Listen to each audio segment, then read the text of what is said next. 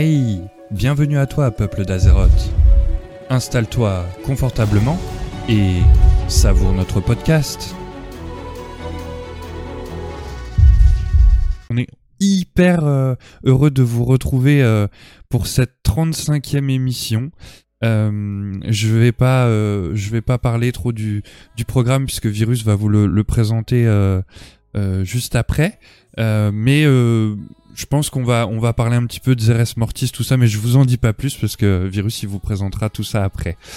Euh, petit euh, petit speech habituel, hein, donc euh, vous euh, vous pouvez nous, nous retrouver sur les réseaux sociaux. Il y a le lien Linktree qui va passer euh, eh ben dans le chat toute la soirée, donc n'hésitez pas à cliquer dessus. Il est tout beau, il est tout propre. Il y a tout dessus. Vous retrouverez notre chaîne YouTube, notre, nos liens vers les plateformes de streaming audio, les liens vers nos pla- plateformes de réseau et euh, ainsi que le Discord. Et euh, du coup, je vais euh, je vais rejoindre un peu ce que je disais puisque le Discord, vous pouvez le rejoindre également pour participer à l'émission. On cherche toujours des participants sur sur nos émissions.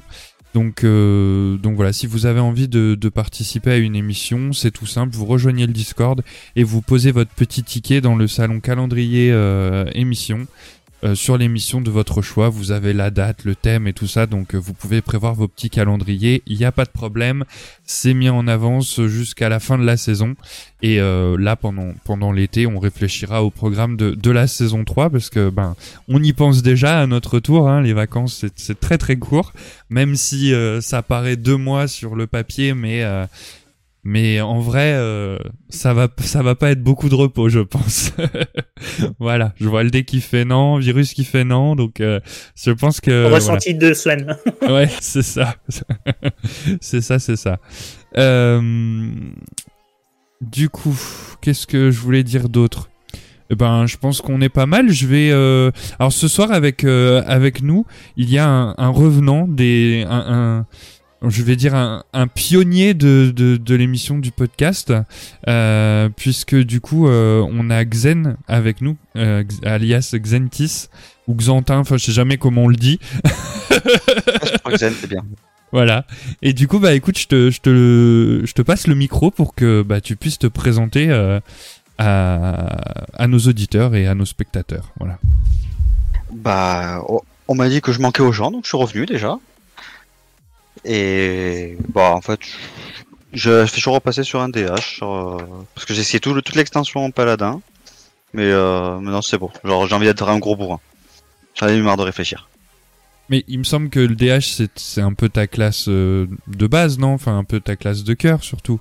Ouais, mais en fait, sur cette extension, genre. euh, Parce que le paladin, j'ai toujours beaucoup aimé. Genre, quand je commençais à Lich King, je jouais pas tout ça. Mais là, en fait, j'avais envie de changer de, bah, de changer de poste par euh, essayer le heal. Et comme j'aime beaucoup le paladin, genre. euh, Bah, je suis passé dessus.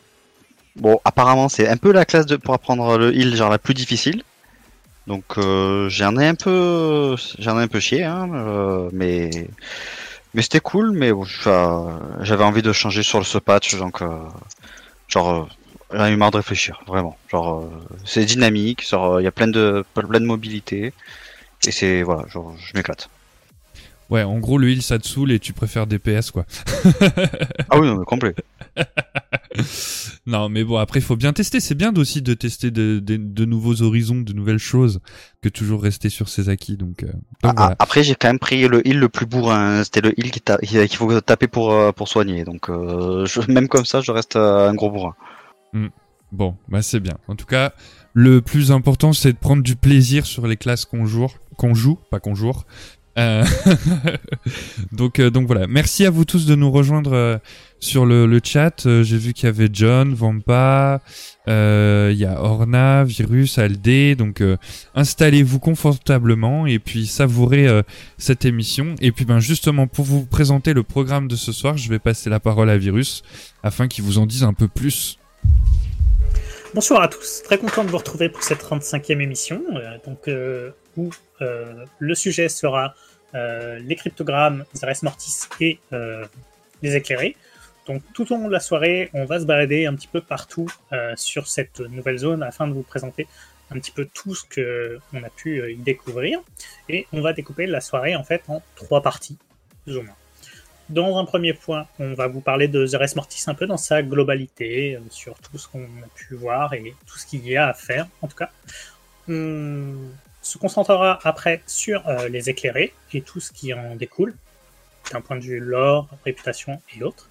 Et on s'interrogera dans une troisième partie sur le langage des fondateurs et les harmonies qui euh, sont présentes à Zeres Mortis. Mais pour pouvoir faire tout ça et nous conduire tout au long de cette soirée, je repasse la parole à Aldea.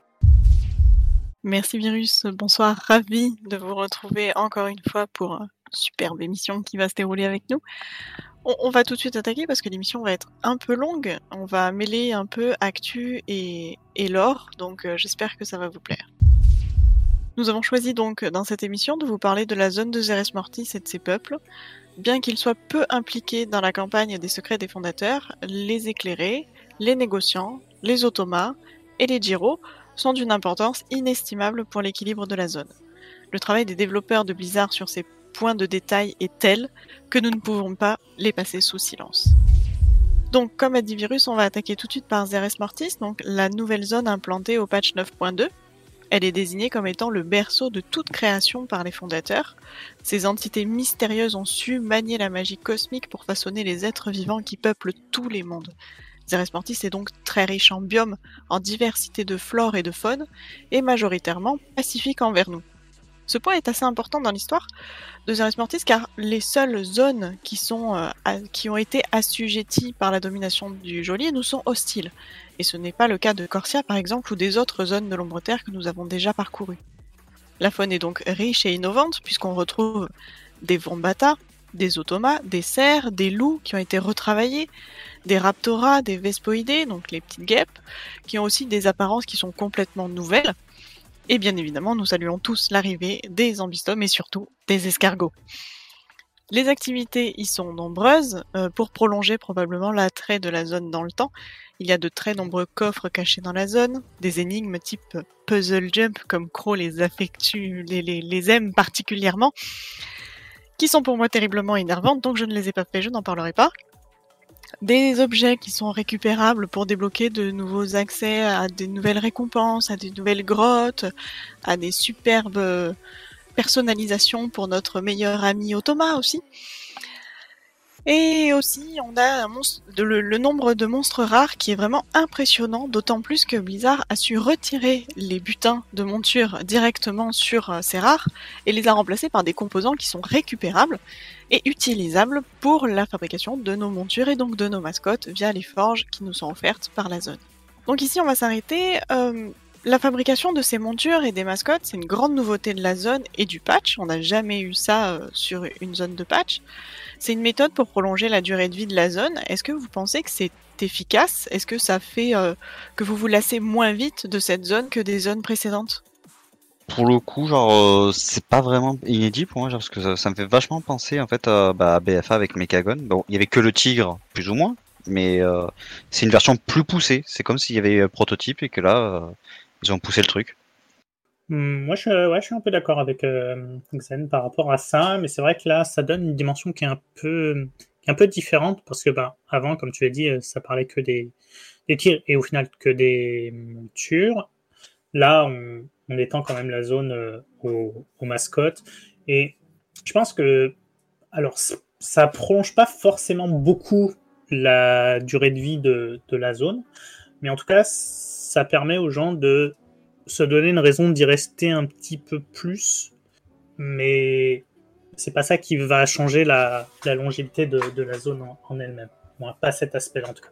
Mais à l'inverse, ça permet d'avoir euh, une plus grande liberté vis-à-vis des gens, euh, parce que ben, la diversité des mascottes et des montures que l'on peut fabriquer via ces, forges euh, est vraiment très très importante et au final, on peut euh, chacun avoir sa singularité, sa monture préférée, qui n'est pas forcément comme celle de, tous les autres, qui n'est pas une qu'on loot sur un boss, euh, et au final, pendant euh, dix mois, on a les personnes qui ont leur chef sur un boss tombé, etc. Là, si quelqu'un veut avoir une monture escargot, il a sa monture escargot, si quelqu'un veut sa monture bombata, il a son bombata. Chacun a sa petite monture personnelle, et pas une monture d'un chef que plusieurs personnes pourraient avoir tout simplement. Donc pour moi, ça change un peu le, fonctionnement et je trouve ça assez sympa. Oui, c'est pour ça que j'ai j'ai l'idée de prototype, genre qui a été affiné quoi. Je crois que Nougat il est d'accord aussi puisqu'il me regarde. Et euh, je vais je vais compléter un peu euh, euh, ce que ce que vous avez dit. Euh, je suis d'accord aussi sur euh, sur ce que tu viens de dire, Virus, par rapport au fait que euh, on a un, on a un peu l'impression que c'est notre monture parce que il faut quand même euh, dire que les composants se récupèrent pas facilement. Surtout euh, les plans. Moi, par exemple, pour euh, aller récupérer euh, le plan de d'un buffonidé, euh, j'en ai tapé des grenouilles et des grenouilles et des grenouilles pour pouvoir euh, ou des crapauds ou je sais pas trop ce que c'est euh, pour euh, justement euh, arriver à le looter. Et puis après, on parle pas aussi des, des holotypes. Euh, moi, j'aimerais bien avoir la le- la monture euh, Vespoidée parce que je les trouve magnifiques les guêpes euh, pr- primitives comme ça parce que faut faut pas oublier qu'on a Zeres Mortis donc euh, elles ont euh, tous tous les toute, toute, la faune de, de, Zeres Mortis est primitif, euh, en tout cas dans, dans ses traits et dans ses apparences. Bah, du coup, voilà, ça se mérite. C'est pas juste, je vais dire, euh, bon, bah, je veux cette monture-là et ça va me prendre 5 minutes. Non, moi, ça m'a pris euh, toute une soirée et nuit pour essayer de farmer un holotype de, de. Je l'ai pas, je l'ai pas chopé, quoi. Donc, euh, voilà, là, j'ai. Non, j'exagère parce que soirée et nuit, allez, j'avais 7 heures d'enregistrement euh, sur, euh, sur plusieurs. Euh, sur, sur plusieurs plans mais euh, j'ai bien farmé allez au moins deux heures et euh, j'ai pas j'ai pas chopé le le le le le, le, le- ah c'est un peu compliqué à dire. Le l'holotype donc euh, voilà j'étais un peu déçu parce que je voulais vraiment qu'il apparaisse sur euh, sur la vidéo mais euh, bon j'en ai eu d'autres donc voilà c'est le principal. Voilà il y aura quand même quelques quelques petites quelques petites euh, montures sur la sur la vidéo et euh, il y a aussi une, euh, une suite de quêtes qui est très intéressante, euh, qui justement débloque euh, ces forges et qui sont liées aussi à la console cryptique. Mais ça, on en parlera un petit peu plus tard de justement cette fameuse console cryptique. Ah, si je peux te rassurer, moi j'ai mis trois fois deux heures pour arriver à choper mon holotype d'escargot. Ouais. Donc oui, je te confirme, des fois ça peut prendre un petit peu de temps. quoi. Tu peux avoir de la chance comme tu peux ne pas avoir de chance.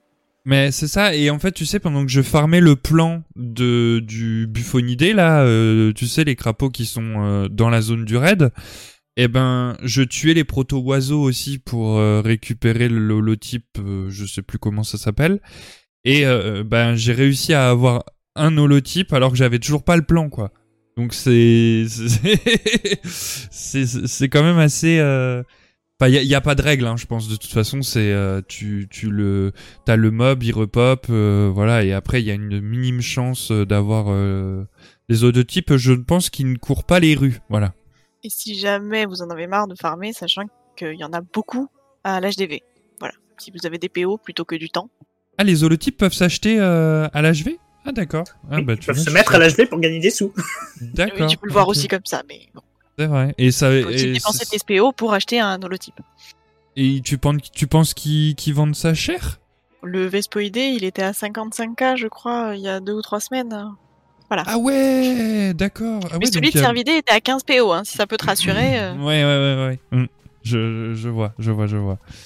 Mais, euh, mais bon, et avec cette suite de quêtes, de toute façon, on nous en offre une de monture à la fin, donc il euh, y, a, y a pas de, y a pas de perte euh, par rapport à votre temps. Vous, dès que vous débloquez la, la forge, vous avez une monture. Je crois que c'est le, c'est un cervidé d'ailleurs, il me semble. Oui, c'est ça. Mais euh, voilà, il y a, il y a donc euh, le, le, le modèle de l'araignée. Alors je vais peut-être en oublier un. Araignée, euh, comment euh, Cervidé, Vombata, l'hélicidé pour Escargot. l'escargot. Voilà, on l'a dit en même temps. Euh, Qu'est-ce qu'on a d'autre euh, Les Raptora. Le Raptora et le, le Vespoidé, du coup, je crois que j'en oublie pas. À quand une monture en bistom Oui, bah oui, ouais. Ouais, il y a la mascotte, on peut pas tout avoir, hein, donc euh, bon. Ah, je pense qu'on lui, classe. on- je pense qu'on lui ferait mal quand même. On aurait été tellement mignon là sur un triton, ça aurait été fantastique. C'est vrai, c'est vrai, c'est vrai. Quelqu'un a encore quelque chose à ajouter sur cette question? Bien devant tant d'enthousiasme, nous allons donc euh, continuer. Euh, on va parler des quêtes et, des expéditions, les quêtes hebdo. Euh, les quêtes hebdo et les quêtes journal, pardon. Elles sont peu nombreuses. alors ici, ce qui permet de ne pas se dégoûter de la zone, mais elles sont tout de même assez répétitives et reviennent très régulièrement. Mais elles offrent assez rapidement et facilement de l'équipement d'armure d'un niveau suffisant pour rejoindre le raid, ce qui est clairement une aubaine pour les joueurs qui reprennent le jeu après une pause ou les personnages secondaires. Donc ici, euh, on parlera de la rareté de, ces quêtes un peu après, mais là je veux vraiment parler de, l'équipement qu'on récupère. La facilité à monter son niveau d'objet, est-ce que ça vous a rabiboché avec vos personnages secondaires? Sans forcément euh, me rabibocher parce que j'étais pas fâché avec eux, hein. On s'était quitté comme ça, mais bonne entente. Euh, disons que ça ça m'a permis de remettre à niveau des, des persos que j'avais un peu délaissés parce que ben, ça reste un investissement euh, déjà d'avoir un main et euh, il suffit d'avoir ne serait-ce qu'un seul personnage en, en reroll et ça vous prend un temps phénoménal. Alors que avec ce, ce stuff pas trop compliqué à obtenir, on peut retrouver un niveau de stuff euh, honorable qui permet de retourner assez rapidement sur des activités de raid NM à minima et de, de redevenir un petit peu viable, parce que c'est vrai que les, ennemis qu'on peut retrouver à Zeres Mortis peuvent être un peu forts si notre level reste très bas, comme quelqu'un qui vient juste de euh, niveau 50. 60, euh, pardon. je me euh, souviens des Vespoidés quand je suis arrivé dans la zone. Oui, voilà, ils te, te pulvérisent, ils te pulvérisent, c'est juste pas possible. Et là, c'est vrai que ça permet d'avoir un peu plus de viabilité. Alors, les stats sont pas forcément les plus optimes au moment où on les obtient, mais au moins, on a un e-level, on a une endure, on a une survie. Et euh, ça, ça permet autant, ben, comme ça avait été sous-entendu, de remettre un, un, personnage secondaire à jour, ou même un joueur qui avait fait une pause, de revenir et de d'être moins perdu. Après, c'est pas pour un nouveau joueur en tout cas. Un nouveau joueur va devoir dans tous les cas tout refaire. Mais pour quelqu'un qui avait fait une petite pause, ça permet de revenir rapidement à niveau et ça c'est assez appréciable bizarre, je pense, qui a écouté sa, communauté par rapport à, ce côté euh, reroll friendly. Après, moi, pour avoir démarré le patch, genre euh, trois semaines, un mois après le début, parce que euh, j'étais pas hypé, on va dire, bah, j'ai trouvé ça assez pratique, mais en même temps, j'ai quand même bien galéré pour monter tout mon stuff, pour être enfin, à un niveau décent. Donc, c'est plus rapide, mais en même temps, c'est dans la vitesse à peu près moyenne. Mais en même temps, par contre, les, euh, ces quêtes journalières, mon... genre, je leur mets un carton rouge là-dessus, genre c'est que on n'augmente pas la répute des éclairés. Genre à part les expéditions, genre je vois pas comment les augmenter quoi. Oui, on en parlera juste après. Hmm. Pour moi, c'est gros carton rouge là-dessus, genre ça m'a limite, ça m'a gavé sur la zone quoi. Disons que c'est une facilité, mais il faut quand même du farm à côté parce que si tu montes pas un minimum ta console cryptique, euh, ton tu vas toujours looter le même niveau d'objet. Je crois que si je me trompe pas, ce stuff euh, augmente avec le, le nombre de recherches que tu as utilisé dans la console cryptique. Et donc il y a des paliers. C'est ça, hein, il y a des paliers en haut à gauche. Voilà. Et donc arrivé au sixième palier, on obtient du 252, c'est ça? Voilà. Donc ça permet d'avoir un stuff égal au raid, mais il faut quand même ramener, euh, je sais pas, plus de 1000. Euh, enfin, je, suis gentil à mon avis, mais euh, je sais pas combien de, de, Alors comment ça s'appelle déjà la monnaie de la console cryptique? C'est les cryptogrammes des fondateurs. Cryptogrammes des fondateurs, voilà, c'est ça. Et donc ça, vous en avez à peu près en faisant tout sur Zeres Mortis, mais pas en grande grande quantité. Euh, donc euh, c'est de la facilité, mais il faut quand même un minimum de farm si vous voulez monter votre stuff parce que ça montera pas tout seul quoi. En, vrai, ça se fait vite. Genre, si tu rushes juste les, débuts de palier, en gros, pour activer euh, les trucs, hein, ça se fait très vite. C'est plus du temps de recherche que qu'autre chose. Mais bon, c'est vrai que si tu fais, veux tout faire à 100%, par contre, oui, là, ça, ça prend du temps. Mais après, voilà, je trouve que c'est cool parce que ça permet d'avoir euh, une interaction aussi avec notre petite Pocopoc. Et euh, on a, on a l'impression d'avoir un mini set de, de, je vais pas dire un mini set de classe, mais euh, voilà, ça permet d'avoir des, des, petites améliorations sur la zone.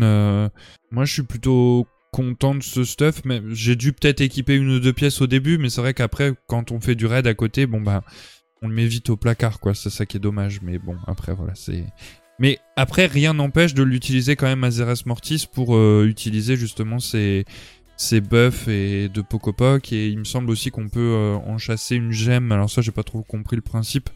Euh, Virus, tu pourras peut-être, toi t'as déjà expérimenté je crois sur, le, sur la chose, où on peut en chasser une gemme sur le stuff cryptique qui permet justement d'avoir des pouvoirs en plus ou je sais pas quoi.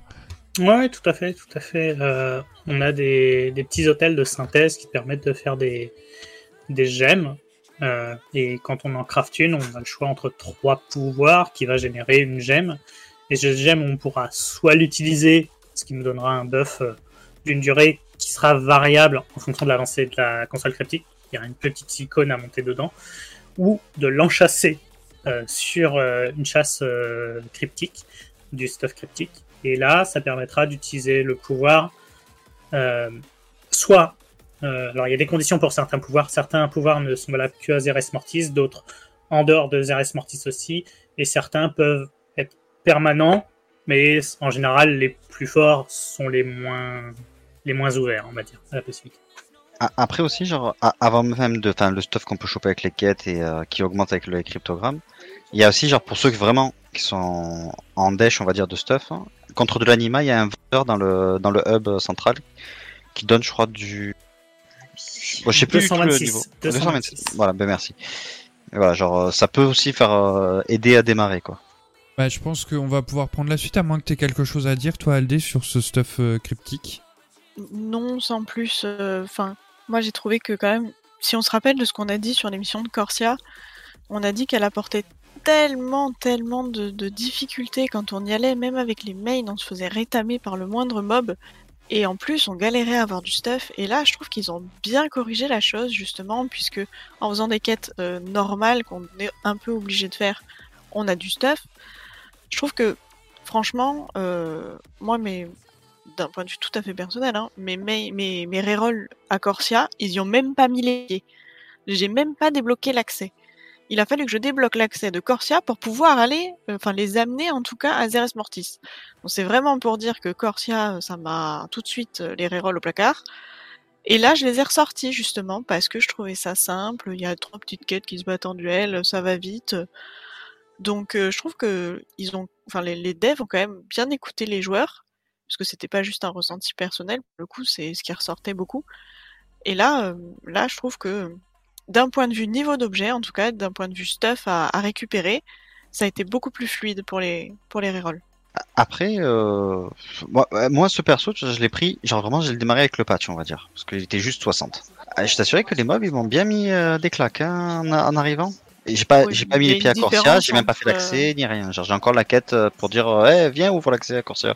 Mais ça, il y a une différence en fait entre EP 60 et directement aller à Zeres Mortis avec un level de je sais pas 150 et Tout les rerolls 140, qui ont hein. juste oublié, enfin oublié de faire euh, Corsia parce qu'on était déjà, euh, je sais pas, on était 200, euh, peut-être pas 200 mais pas loin. Donc euh, le, la différence d'e-level est quand même pas la même. Moi Oui, mon reroll heal, mon reroll tank, il y en a aucun qui s'est fait m'arriver la gueule sur Zeres Mortis. Oui, non, mais là, c'était juste pour dire, voilà, euh, quelqu'un qui arrive là, qui, euh, il a pas fait l'extension. Il arrive, il- juste il monte son niveau, il fait directement Corsia. Il y a du challenge. C'est pas infaisable, Corsia, mais il y en a. Mais, euh, non, pas Corsia, je veux dire Zeres, j'ai euh, confondu. Genre, c'est pas infaisable, mais il y a du challenge. Bien sûr, il faut bien que ça pique un peu, sinon on n'aime pas ça. J'ai envie de dire, surtout dans la zone euh, de, de- du, C'est du celle où il y a sable. tous les élites. Ouais, voilà, c'est ça. La zone du sable, là. euh, Ah, mais celle-là, euh, j'ai- même pas mis les pieds tant qu'il y avait pas de stuff. Et par contre, j'ai assez, ça m'a fait assez rire parce que euh, il y a Warcraft qui a tweeté, je crois, ou qui a mis sur Instagram, je sais plus cette semaine, et ça m'a fait beaucoup rire, que les ennemis les plus les plus redoutables de nos montures sur Zeres Mortis, ce sont les Raptora. Parce qu'ils sont toujours là à nous dismount, ou, aussi il y a les, comment les les entreliges euh, aussi faut se méfier euh, justement dans la zone des sables infinis parce que s'ils vous repèrent eh ben ils vous lancent une petite euh, ils vous lancent bah, leur lance là et du coup c'est dismount et tu tombes et, adieu quoi voilà c'est ça les, les Raptoras, c'est les. D'accord. C'est les oiseaux euh, no- bah, noirs et blancs ou un Ouais. peu enfin voilà il y a plusieurs couleurs mais euh, ouais Ouais, c'est vrai que ceux-là, genre, c'est. C'est assez violent. Ce sont les ouais, bah, les piafs oui bah c'est ça c'est les raptoras c'est les, les, les aigles primitifs un peu j'ai envie de dire de ouais voilà Ils sont, mais il y en a beaucoup. d'Archéoptérix pour information. Voilà. C'est ça. Et il, se- il y en a beaucoup en plus. Et ils sont à, à- souvent à du niveau où on vole en fait. Donc euh, ben, et ben voilà, on les prend, on les prend en aggro, puis ils aggro de loin surtout. Donc euh, Eh ben, il faut aller encore plus haut. ouais, mais perdre du temps après de monter, descendre. Toujours Non, pas-. Viser les étoiles. ju- jusqu'à la limite, tu sais. Allez, jusqu'à la limite possible de, de Zeres Mortis. Avec des serres rasoirs. Ouais, voilà, c'est ça. C'est ça, c'est ça. Bon, bah, on va pouvoir euh, prendre la suite, du coup, Aldé, je te laisse, euh, je te laisse reprendre. Eh bien, du coup, vous en avez un peu parlé, mais euh, concernant la zone de Zeres Mortis, un point important, c'est le farm qu'elle amène avec elle. Donc, lors de la campagne des secrets des fondateurs, on a rencontré Pokopok, donc on a, dont on a déjà parlé, la petite automa qui nous aide à progresser dans l'aventure. Mais elle peut faire bien plus que ça. Donc, grâce à sa console cryptique, nous pouvons lui confier une monnaie, donc les cryptogrammes des fondateurs, et elle nous apprend de nouvelles compétences. Elle saura mieux décrypter le langage des fondateurs pour communiquer avec les peuples autochtones, par exemple. En revanche, ce farm n'a aucun effet sur la quantité de dégâts que nous fournissons. Je parle pas de d'armure, je parle vraiment de quantité de dégâts. Ce qui allège énormément la pression sur les joueurs puisque pas besoin de farmer au maximum la première semaine pour être au top du top dans les autres activités, ni de la débloquer au plus vite sur tous les personnages secondaires. Donc, ce qu'on a obtenu sur Zeres Mortis, c'est donc moins de farm, ou tout du moins du farm qui est moins urgent, moins d'exigences sur les personnages secondaires. Est-ce que vous êtes euh, conquis par, cette, par ces modifications ou au contraire vous trouvez qu'il y a trop peu de choses à faire? Mais en fait, c'est pas qu'il y a trop peu de choses à faire, mais c'est que le, peu qu'il y a à faire est très important. Et comme il y a très peu de, en fait, euh, de moments pour euh, gagner de la répute, ben en fait c'est très long. Par exemple, avec Corsia, on va dire il y avait les trouvailles et les recherches. Là. Si euh, tu voulais jouer genre juste une heure à rechercher, ben, tu passais le temps, mais si tu voulais passer ta journée à le faire, ben, tu augmentais du temps que tu avais décidé. Là, euh, il y a trois XP qui se courent après. Tu les fais, ça, te prend 5-10 minutes, et une fois que c'est fait, bah, il n'y a plus rien. Et euh, au final, quand même, avec la répute, il y a quand même le légendaire qui se fait, enfin, pour l'avoir en niveau max. Et donc, du coup, c'est quand même, enfin, pas, enfin, à un certain niveau, ça devient nécessaire, impératif. Donc, voilà, genre, c'est quand même pas ouf à ce niveau-là. Genre, euh, là, euh, j'ai perdu un mois dessus. J'y vais pas tous les jours non plus sur cette zone parce que bah, la répute, bah, ça me gave. Bah, je sens que je, que je, en fait, je perds du temps. Alors, moi, je, vais réagir. Je suis pas, pas d'accord avec euh, Zen. Après, je vais essayer de répondre sans, sans trop avancer pour la suite de la trame, mais le... disons qu'ils ont bien fait leur zone, pour être simple. Euh, parce qu'il y a très peu de, quêtes journalières à faire, donc ce qui fait que ça peut se faire assez rapidement, en tous les cas. Mais après, il y a tout l'environnement de Zeres Mortis qui, lui, permet d'augmenter euh, tout ça. Tout ça. C'est-à-dire que les, les QJ permettent de faire un minimum, mais si on veut mettre du temps dedans, si on veut investir euh, pour gagner en réputation, etc., rien n'empêche de faire de la course aux, aux élites ou, ou au coffre, simplement. Et il faut savoir qu'il y a beaucoup à gagner à faire ça, mais ça demande du temps. Et donc je pense que c'est à ça que les développeurs ont, ont permis de toucher un petit peu tous les types de joueurs et de ceux qui voulaient faire le minimum puissent et ceux qui veulent en faire plus puissent tout simplement. Bah moi, je trouve que avec mon peu de temps de jeu que j'ai euh, disponible, euh, j'ai du mal de faire euh, tout ce que j'ai à faire. D'ailleurs, je suis toujours pas exalté. euh, bientôt, je vais me faire, euh, je vais me faire fouetter par euh, par mon GM parce que euh, il nous a laissé jusqu'au 1er juin, je crois, pour être exalté, pour attraper la la, la rune. euh, la rune améliorée en fait pour euh, pour euh, pouvoir euh, enfin pour pouvoir être euh, à fond euh, buffé sur sur le raid et en fait euh, je crois qu'on a un délai de courtoisie jusqu'au euh, 14 juin où on nous prêtera les runes le temps que euh, on n'a pas on n'a pas cette rune mais du coup voilà je dois être à peine à 18k euh, sur 21k donc euh, j'en suis pas très très loin Ça va. mais Ouais, c'est ça, ça, ça va. C'est surtout la quête de la semaine qui fait plaisir en fait. Et après, ben voilà, c'est il y a y a trois quêtes, euh, trois expéditions comme Xen disait, les quêtes journaux ne donnent pas de répute. Et après, bah voilà, il y a du farming, de coffres, euh, il y a du farming de rares aussi. Hein. On peut tuer les rares tous les jours sur la map, ils donnent, euh, ils donnent de, la répute. Quand on a très très peu de temps de jeu, il y a y a assez de choses, même des fois trop de choses à faire. Voilà. Donc euh, et on est vite frustré parce qu'on se dit tiens, ah j'ai pas fait mes journaux, je vais perdre du temps, machin. Euh, j'ai pas j'ai pas été farmer un peu mes mes mes holotypes pour faire mes montures, des trucs comme même si ça ça reste à part. Mais moi qui suis un collectionneur, voilà, c'est dur pour mon petit cœur. bah moi je suis pas tout à fait d'accord avec vous. Euh, parce qu'ici, je, je voulais vraiment pas parler de réputation. Je voulais vraiment parler d'un dans un terme de d'activité à faire. Et moi, je trouve qu'avoir que trois quêtes journaux et euh, deux XP qui se battent en duel, et eh ben pour les gens qui n'ont pas le temps, je trouve ça trop bien parce que tu les fais vite fait là, ça te prend un quart d'heure, 20 minutes max. Et en fait, bah, oui, mais moi je l'ai fait en groupe pour euh, optimiser le truc, tu vois, te Moi j'y vais pas euh, toute seule euh, comme ça à l'heure où tout le monde tue les mobs et que du coup il y a aucun mob. Non, non, moi je, je, fais ça en groupe, comme ça on se dispatche, on est organisé, vois-tu. Mais mais je trouve que justement c'est trop bien quoi. Tu te dis je vais faire mes quêtes, ça va me prendre vraiment 15-20 minutes. Et c'est tout, basta. Après, tu sais que t'as fini. Quand t'arrivais à Corsia, tu voyais des points d'exclamation bleus partout sur la map. Tu disais, oh là là, en plus, il faut que j'aille tout là-bas pour en récupérer encore d'autres.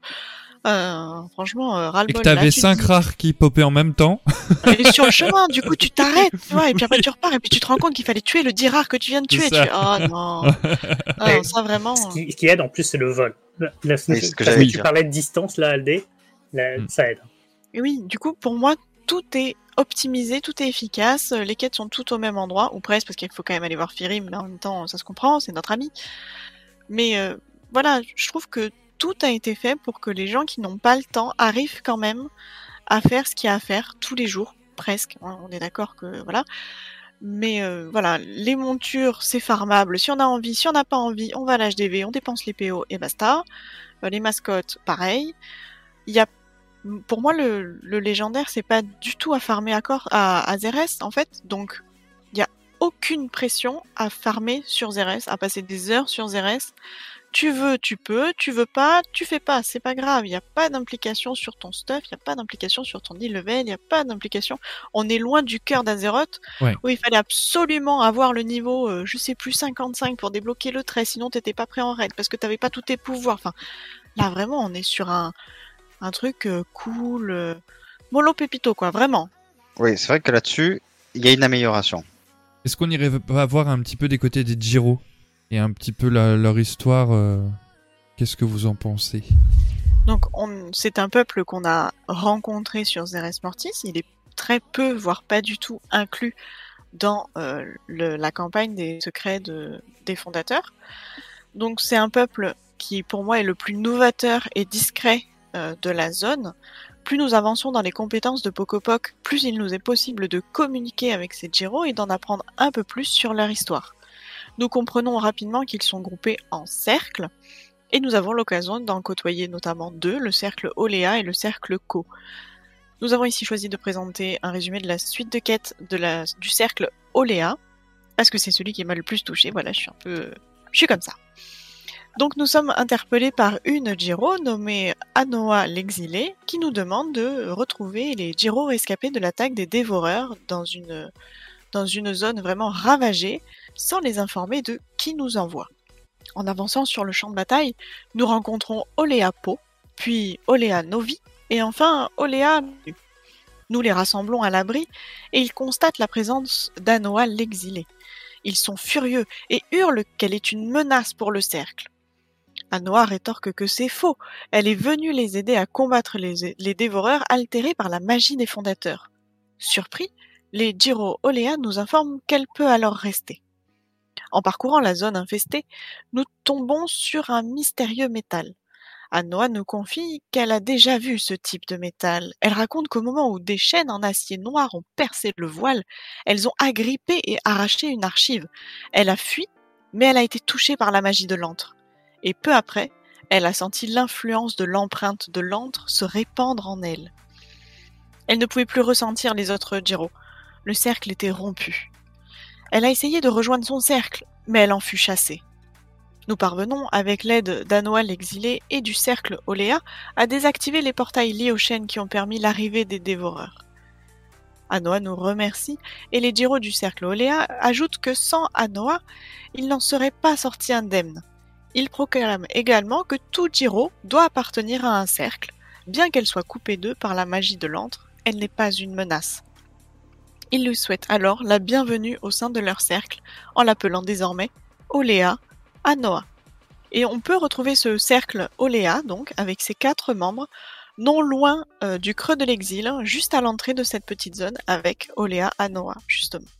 Dans cette suite de quêtes, on apprend donc euh, que euh, les Jiro parlent de ces chaînes qui ont débarqué sur Zeres Mortis. Est-ce que vous pensez que ça pourrait être les mêmes chaînes que celles qu'on a rencontrées à Corsia? Est-ce que ça pourrait être par exemple un essai raté du geôlier d'attirer Zeres Mortis de l'entre-deux de la même façon que pour Corsia? Ou est-ce que ça pourrait être autre chose pour vous? Bah, pour moi, c'est ces chaînes-là, parce qu'en fait, dans la partie du désert tout au nord de, de Zeres, on voit genre des bouts de chaînes euh, pareils, et c'est exactement les mêmes que Corsair. Pour moi, c'est celles-là qui sont mentionnées, quoi. Ouais, je pense que c'est quelque chose qui est un peu comme ça. Après, moi, je sais que je me suis posé la question, euh, étant que c'était plus ou moins une deuxième incursion euh, du geôlier à Zeres Mantis, est-ce que c'était pas les vestiges d'une première, euh, de la première tentative aussi? Donc c'est vrai que parce que l'entrée a l'air de s'être faite différemment ce coup-ci, euh, puisque quand on avait fini euh, le raid du Sanctum, euh, le geôlier est passé par par un portail qui a été ouvert grâce aux, différents cachets. Mais rien qui qui justifie euh, l'utilisation des chaînes comme il a fait pour euh, Corsia. Donc pour moi, c'est peut-être des vestiges de, la première tentative que, que le Jolie a fait. J'hésite, mais c'est vrai que ma théorie de la première tentative me paraît intéressante euh, quand même, étant donné que cette fois-ci, nous l'avons vu passer par euh, un portail et non utiliser des chaînes pour, comme il a fait avec Corsia. C'est cohérent. J'ai euh, j'ai vu un tweet euh, d'Evanessor euh, aujourd'hui. Alors euh, voilà, je vais je vais placer un peu Evanessor dans l'émission et en fait, euh, il se pose la question. Enfin, je sais pas s'il se pose la question ou il affirme en tout cas, mais euh, je sais pas si vous vous rappelez, mais dans le Sanctum de la Domination, euh, on affronte un protecteur des fondateurs. Je crois que c'est ça, hein, c'est protecteur des Le fondateurs. gardien. Le Le gardien. gardien, Un gardien, ouais, des comme fondateurs, dans la voilà. grotte. Voilà. Et en fait, euh, je sais pas si vous avez fait attention à ce que euh, Aldé a, a lu juste avant pour, sur l'histoire des justement du, du cercle Oléa. Mais à un moment, elle dit que Anoa est dans une archive. En fait, je, je pense, hein, tout simplement que la partie qui a été attirée euh, où il y a le gardien, euh, c'est ça, le gardien des fondateurs, hein, euh, de, du, sanctum de la domination. Enfin, je dis je pense, mais parce que je l'ai vu d'Evanessor, hein, attention. Hein. Que c'est justement cette archive-là où Anoa était, était dedans. Et, et que du coup, il aurait réussi à... Enfin, réussi. Juste eu un, vraiment un- une poussière de Zeres Mortis, parce que quand on voit la taille du truc par rapport à Zeres Mortis, euh, voilà. Euh, et que euh, ben sûrement la magie ou la puissance de la zone en elle-même a résisté à cette intrusion et qui fait que les chaînes ont cassé. Par contre, moi j'aimerais bien savoir comment il fait le geôlier pour envoyer des chaînes de tourment jusqu'à Zeres Mortis parce que il y a quand même quelques kilomètres, je pense. Donc C'est euh, c'est oui, voilà, c'est tais-toi, c'est magique, mais euh, mais je sais pas déjà Corsia, je m'étais dit mais c'est- fou quoi. Et, mais puis en plus comment il sait où viser quoi. C'est ça qui est, je sais pas, genre euh, tiens je vais tirer dans cet axe aujourd'hui, on va voir ce que je vais ramener. Allez je remonte le, c'est comme ouais c'est ça, c'est un peu comme les pêcheurs quoi. Tiens je remonte ma ligne et je vois si j'ai une bonne pioche. Ah, Quelle belle image du geôlier, franchement. Oui, Le, le monstre qui nous fait peur et tout avec une Oui. canne en train de. Mais je sais pas si t'as vu, mais d'ailleurs dans la salle où, alors c'est pas dans la salle du je crois que je me trompe pas, mais c'est pas dans la salle du protecteur des fondateurs, c'est dans la salle de Rocalo. Justement, il y a cette salle des des des des, chaînes, il y a les grosses euh, manivelles, les, les les grosses manivelles justement pour euh, pour remonter les chaînes.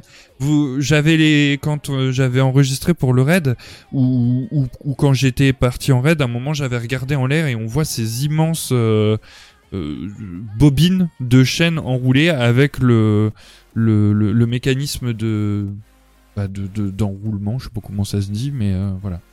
Juste pour apporter la, petite précision, j'ai repris notre trame du raid du Sanctum de Domination, donc, pour lire ce qu'on avait écrit sur, les gardiens sur le gardien des fondateurs. Et sa description, c'est tiré d'un lointain royaume inconnu par les chaînes du geôlier, ce gardien n'a qu'un seul but, protéger les cryptogrammes, le savoir insondable dont il a la guerre. Il utilise ce qu'il lui reste de pouvoir pour anéantir quiconque entend voler les secrets de ses énigmatiques créateurs. Le gardien nous prend pour des voleurs souhaitant dérober le savoir des fondateurs, et nous n'avons pas d'autre choix que de l'affronter. Oui, oui, bah, et, il a aussi un peu, euh, si je me souviens bien, il a aussi un peu l'image de, il a un peu aussi à l'image d'Anthros, euh, le- notre world boss de, de Zeres Mortis, et il y a également, non loin justement, un rare qui s'appelle le protecteur des fondateurs, je crois, dans la zone. Donc, euh, ça pourrait coïncider, ça pourrait être un endroit justement arraché. Mais euh, voilà, moi je trouve toujours ça fou la distance qu'il y a entre Zeres Mortis et Tourment et que euh, voilà. Mais bon, après, euh, il a beaucoup d'anima, donc il peut, il peut peut-être faire ce qu'il veut avec ses chaînes. C'est peut-être des, tu sais, des chaînes auto, euh, comment on dit là, euh, à tête, des, des chaînes, À des, tête des- chercheuse. à tête chercheuse. Voilà, c'est ça. Bah, attends, euh, il est pas bête. cherchent le vachement bien, hein, quand même, elles sont efficaces. hein. C'est Ouais, elles ont- la chaîne nébulaire, vous pouvez pas tester. C'est ça. C'est ça, c'est ça. Donc, euh, donc voilà, mais c'était intéressant cette suite de quêtes. Moi, j'aime bien parce que ça, ça permet en fait euh, d'en apprendre euh, plus sur la zone et j'ai bien trouvé, enfin, j'ai trouvé ça bien de le, de l'amener comme ça avec, euh, avec la console. Donc euh, voilà, moi j'étais, j'étais content de cette, de cette petite suite de quêtes et, euh, et, et je, du coup, je pense qu'on a répondu entre guillemets à la question. Après, comme dit Virus aussi, ça peut être un essai raté de la première fois que le, enfin, quand entre guillemets euh, l'arbitre euh, hashtag Zoval euh, a voulu essayer de, alors on ne sait pas vraiment ce qu'il a fait, mais on suppose qu'il a voulu essayer de pénétrer sur Zeres Mortis, et c'est peut-être à cause de ça qu'il s'est fait bannir par ses frères du, panthéon de, la mort. Voilà, donc soit c'est au moment de Corsia quand il a récupéré Corsia ou juste avant parce que du coup il, c'est un essai raté entre guillemets ou alors il avait besoin de récupérer quelque chose sur Zeres Mortis pour avoir euh, pour avoir le le, le, gardien des, des fondateurs. Euh, je, je sais pas, il avait peut-être pas assez de boss sous la sous la manche donc il en avait besoin d'un de plus. Mais euh, sû- sûrement que ça doit être. De toute façon, il y a deux hypothèses. Soit c'est pour le raid et en même temps que Corsia, soit c'est bah, quand il a commencé à transgresser ses les, les, les lois un petit peu des éternels, puisque on rappelle que les éternels n'ont pas à mettre le pied sur Zeres Mortis, c'est leur lieu de, de création. Donc, euh, Moi, ça me paraît plus logique que ce soit genre euh, les traces en fait de la première, euh, enfin de la trahison. Après, moi, c'est surtout le mot archive qui, qui, qui est recollé dans l'histoire des, des, des Jiro et euh, qui est aussi, je crois que t'en as parlé dans la description, il n'y a pas le mot archive, euh, Aldé, de... Si, si, c'est Du dans gardien? la description, mais, mais on n'a pas de date pour ça, en fait, tu vois. Non, bah non. Bah, les deux bah, peuvent être liés. Elle a pu être coincée dans les archives à ce moment-là aussi. Elle le dit dans l'histoire, c'est ce qu'elle dit. Elle dit que les chaînes euh, sont arrivées au moment où elle était dans l'archive et qu'elle a juste eu le temps de fuir avant d'être euh, d'être emportée, quoi. Mais qu'elle a quand même été touchée par la la magie de de l'antre. De l'antre. Et donc on, on peut peut-être expliquer un petit peu vite fait aussi Aldé euh, ce que c'est cette histoire de de couper parce que moi j'avais pas vraiment compris, mais tu m'as t'a- t'avais amené un, une supposition. Apparemment, les Jiro ont la capacité de communiquer entre eux, alors peut-être par une sorte de télépathie, et le fait que euh, elle euh, elle ait été touchée par la magie de l'antre, c'est ça qui lui a fait qu'elle a, a été coupée du reste, du reste des cercles, et euh, que du coup elle n'a plus la capacité de communiquer avec les autres Jiro. Voilà, ça serait l'hypothèse. dans la suite de quête, en fait, elle, elle, elle dit qu'elle n'entend plus les Jiro. Et pourtant, quand elle est à côté, elle est capable de communiquer. Et donc, se entendre, moi je l'ai compris, si, euh, une sorte de télépathie, ou je sais pas trop comment on peut le dire, mais comme si en fait ils étaient capables de parler sans être à côté. Parce qu'au final, les Jiro qu'on croise, il y en a peu qui sont en, train de parler, et pourtant ils font des tâches, ils doivent bien communiquer. En tout cas, nous, on ne l'entend pas, on ne le voit pas. Ça veut pas dire qu'ils ne communiquent pas. Ah oui, je suis d'accord. Et la magie, mais- elle aurait rompu un espèce de lien invisible, quoi, C'est ça. avec l'environnement. Ouais, Une forme de corruption. De toute façon, c'est une magie néfaste, hein, je pense, la magie de l'antre. Donc, euh... Bah, c'est la magie de la domination. Rien que le ça. mot, euh, c'est pas très positif. Hein. Qui vient du Prima chut, Voilà, voilà, c'est posé. laisse mon primat tranquille, en paix où il est. Voilà, hein Ah là là. Mais, euh, mais voilà, moi j'ai trouvé, je sais pas vous, mais j'ai trouvé cette histoire très touchante. Au début, reniée comme ça par ses propres euh, frères, entre guillemets, euh, c'est, c'est, dur, quoi. Et le fait qu'elle arrive à, à rallier le cercle par la par un petit peu le mensonge et la sournoiserie, j'ai trouvé ça j'ai trouvé ça bien en fait, bien écrit. J'ai beaucoup aimé cette suite de quêtes. Moi je, je sais pas vous mais ça m'a m'a beaucoup beaucoup touché. Après c'est vrai que on a aussi euh, le cercle co mais c'est vrai que j'ai moins j'ai moins compris un peu le la chose mais euh, c'est plus autour des automas euh, parce que la comme c'est dans la zone de la verdure indomptée, la flore, ouais c'est ça, la flore aurait pris le pas en fait euh, sur le, le, le, le mécanisme de forge des automas, si je me trompe pas, hein, si j'ai bien compris. Et donc du coup ça, ça corrompt les, les automas et donc du coup ils sont obligés de, bah, de les de, de les anéantir quoi. Voilà. Donc c'est c'est aussi euh, c'est c'est aussi euh, aussi triste entre guillemets parce que les automas c'est- ils font partie euh, intégrante de, de, de Zeres Mortis. Sans les automas, il y aurait rien sur Zeres Mortis. Donc euh, voilà. Bah, ça fait un peu le parallèle avec euh, Draenor, hein, ce qui lui est arrivé.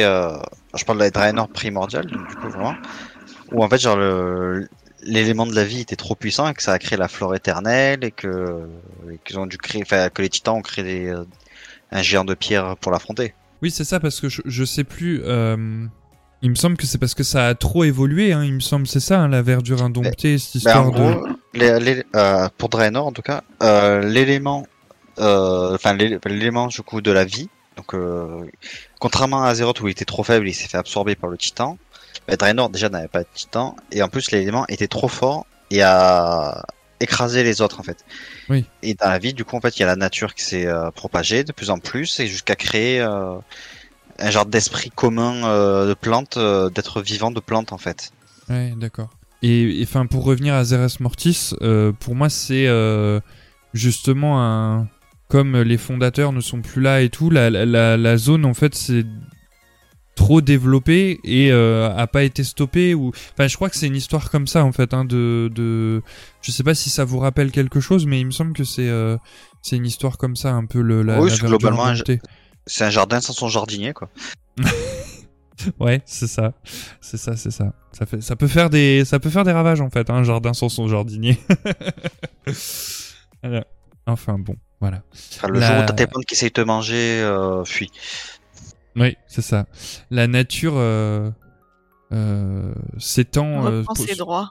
Voilà, c'est ça, reprend ses droits. C'est c'est ce que je voulais dire, mais tu l'as dit tellement euh, d'une beauté magnifique. C'est voilà. Est-ce que quelqu'un a encore euh, quelque chose à dire sur euh, les suites de quêtes des Giro Non, pas... moi j'ai beaucoup adoré cette série de quêtes en tout cas. Et est-ce qu'on pourrait dire que les Gyros, c'est un peu les élémentaires primitifs? Moi, je sais pas, quand je les vois, j'ai l'impression que ils ressemblent un petit peu aux, aux éléments, en fait. Et, et, et plus particulièrement aux éléments de Mist of Pandaria, en fait. Avec leur petite tête toute trognonne, là. Aux éléments bière. Oui, voilà, les éléments bière, l'élément du feu, l'élément de l'eau. Ouais. Je sais pas, est-ce que c'est un peu les, les, les éléments euh, fondateurs de Zeres Mortis euh, je, je- On sait pas vraiment ce qui sont les Gyro, euh, bah, comme Moi c'est les des petites mains d'œuvre, c'est des petites mains d'œuvre. Très efficaces, hein. Ouais, dans la création, tu parles dans main d'œuvre dans la dans, dans le processus de création. Oui, c'est vrai parce qu'avec son crécendateur là, ou je sais plus comment il l'appelle, euh, c'est pour forger des. Oui, tu peux me regarder comme ça, LD. Je crois que c'est le mot qui a écrit dans la trame. euh... cré... Crécendateur ou crédensateur, je sais plus comment c'est. Enfin bref, je mélange à chaque fois les les les lettres. Mais euh, oui, il me semble que c'est une aide un petit peu justement à la forge et tout ça, donc. Euh... Peut-être, ouais. Peut-être plus euh, une main d'œuvre pour les pour les automas alors, ouais. Ou alors ça a été une forme de genre de, de comme en fait genre c'est vraiment genre le plan, euh, enfin le blueprint on va dire genre euh, de la des plans de la mort. Peut-être genre qu'ils ont servi justement à mettre en place alors les premiers habitants genre des plans de la mort, à quoi ils devaient servir ou quoi, et que c'est un peu un, un, prototype par exemple des des Sylvarden, des Maldraxi ou quoi. Et oui, peut-être, mais bon, euh, comme Shadowlands, hein, d'habitude, euh, comme comme on dit habituellement, on sait pas tout. Donc euh, voilà, c'est toujours toujours des questions. Parce que c'est une histoire très bien écrite, évidemment. Mais oui, c'est bien écrit. Arrêtez avec ça. Ah. c'est juste qu'il nous manque, je pense, un patch. Voilà. Et donc du coup, bah, il y a des trous. Mais bon, après, Blizzard fait comme il peut. Voilà. Est-ce que on avancerait pas un petit peu dans l'émission et on passerait sur euh, la deuxième partie sur les éclairés du coup? Parce que là, il y a aussi de, belles histoires qui, arrivent. Eh bien, allez, on va parler des éclairés maintenant, qui sont donc euh, le premier peuple amical que nous croisons euh, en, en Zeres Mortis. Ils nous aident durant la campagne des secrets des fondateurs, mais au final, nous en apprenons très peu sur eux à part qu'ils sont très respectueux du travail des fondateurs et cherchent vraiment à les comprendre sans interférer dans les activités des automas. Nous savons qu'ils sont arrivés il y a très longtemps et qu'ils étaient en expédition pour leur cartel de négociants et qu'ils ont fini par abandonner leur soif d'argent pour la soif de connaissance. Donc ici, je parle euh, réputation. Monter notre réputation auprès des éclairés nous permet d'avoir accès à différents objets intéressants donc au cours de notre exploration, puisque nous avons euh, Vilo, l'intendant, qui nous propose donc la rune infinie, dont Crow a déjà parlé. Tu l'auras un jour, Crow, on y croit. Oui, j'y crois. Le... souvenir d'unité, donc le nouveau légendaire pour pouvoir le crafter qui est accessible euh, sans forcément avoir trop de réputation, il n'y a pas besoin d'être exalté pour l'avoir. Euh, on peut également échanger des flux cosmiques, donc la monnaie de Zeres Mortis, contre le nécessaire pour fabriquer un objet légendaire puissant, de l'équipement cryptique, donc on en a parlé, des objets euh, pour monter le niveau de nos intermédiaires, une marque d'artisan, la technique de contrat des, des éclairés, pardon, euh, des composants pour la synthèse de protoformes, donc pour les montures, les mascottes, le tabac, très important, et enfin, encore plus important, la monture, euh, pierre de cœur léger, un Vombata. Donc on en a déjà euh, parlé, mais pour monter cette réputation, nous avons plusieurs possibilités. Les expéditions, les coffres et les rares. Puisque, comme ça a été soulevé, les quêtes journalières ne donnent pas de réputation. Heureusement, une généreuse quête hebdomadaire est disponible et toutes les activités de Zeres Mortis, y compris les quêtes journalières, sont comptabilisées euh, dans l'effort pour la défense de cette zone. Donc, vous en avez déjà parlé, mais je vais quand même poser la question. De nombreux joueurs se sont plaints de la difficulté à monter cette réputation, donc quel est votre avis ou votre ressenti sur ce point? Pour moi, c'est un gros carton rouge pour les quêtes. Euh, enfin, c'est trop long en fait. Hein. Je, je, je, les trouve vraiment pas intéressantes à monter. Moi, avant de répondre, je vais juste rajouter, euh, on peut avoir aussi euh, dans le raid, quand on tue certains élites euh, positionnés, ils donnent de la réputation aussi. Ça permet d'en récupérer un petit peu. après, je vais, revenir, je sur, sur la question. Donc, pour moi, j'ai trouvé que c'était un petit peu long. Je suis assez d'accord avec ce qu'a dit Zen, mais je dirais pas jusqu'à mettre un carte rouge comme lui l'a fait. je dirais juste qu'il aurait peut-être dû avoir une meilleure adaptation sur la quantité euh, obtenable à travers les, les quêtes qu'on peut réaliser à Zeres Mortis. Et peut-être euh, en mettre un peu moins sur les élites euh, ou les coffres qu'on peut récupérer. L'équilibrage à ce niveau-là était pas forcément le plus adapté.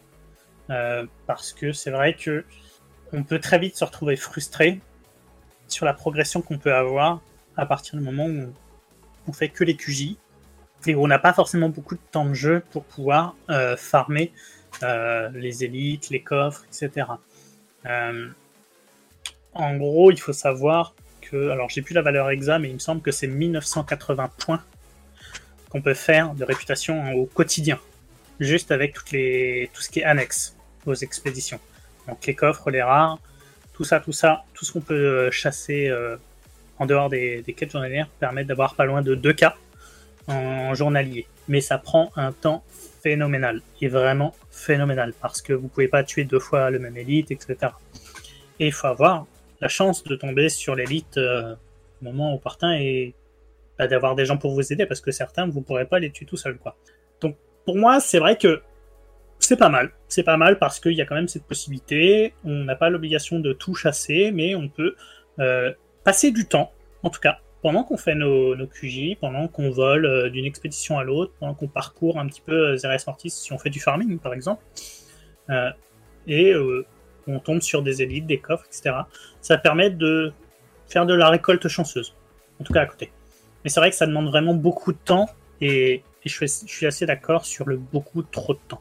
Ils auraient pu adapter ça pour que ça prenne un petit peu moins de temps il faut savoir que ça. Attends, juste, je termine. Juste euh, par rapport aux, extensions passées, ça prend plus de temps que ce qu'on a pu avoir, malheureusement. Mais c'est surtout qu'en fait, genre vraiment, euh, par rapport aux extensions passées, genre là, on n'a pas. Enfin, on a. C'est vraiment limité, genre, sur ce qu'on peut faire par, euh, par jour, par semaine. Avant, on pouvait farmer quand même plus si on avait envie. Il y avait un minimum qu'on pouvait faire, mais on pouvait faire encore plus. Mais de façon, de manière générale, les réputes, ça a toujours été un enfer. Euh, dire c'est pire ou pas, je pourrais pas, mais ça a toujours été infernal à ce niveau-là. Après, c'est à l'appréciation de, la, personne. Hein. Il y a des personnes pour qui ça ne gêne pas de devoir faire du farming de réputation ou autre. Hein. Il y a des personnes, euh, ils voudraient qu'ils aillent tout tout de suite sans devoir farmer euh, le moindre copec de réputation, juste parce qu'ils sont intéressés par le côté immédiat d'avoir accès aux toutes, toutes les possibilités euh, de, de, leur perso euh, par rapport à ce que peut octroyer une réputation. Hein. Il y a des gens, ils, ils voudraient avoir directement l'accès euh, aux ruines, enfin à la rune infinie ou au, à l'augmentation des conduits au niveau max en fait, pour pouvoir profiter pleinement de la puissance de leur perso. Le farming de réputation ne les intéresse absolument pas. Alors que moi, ça ne me gêne pas outre mesure plus que ça en fait.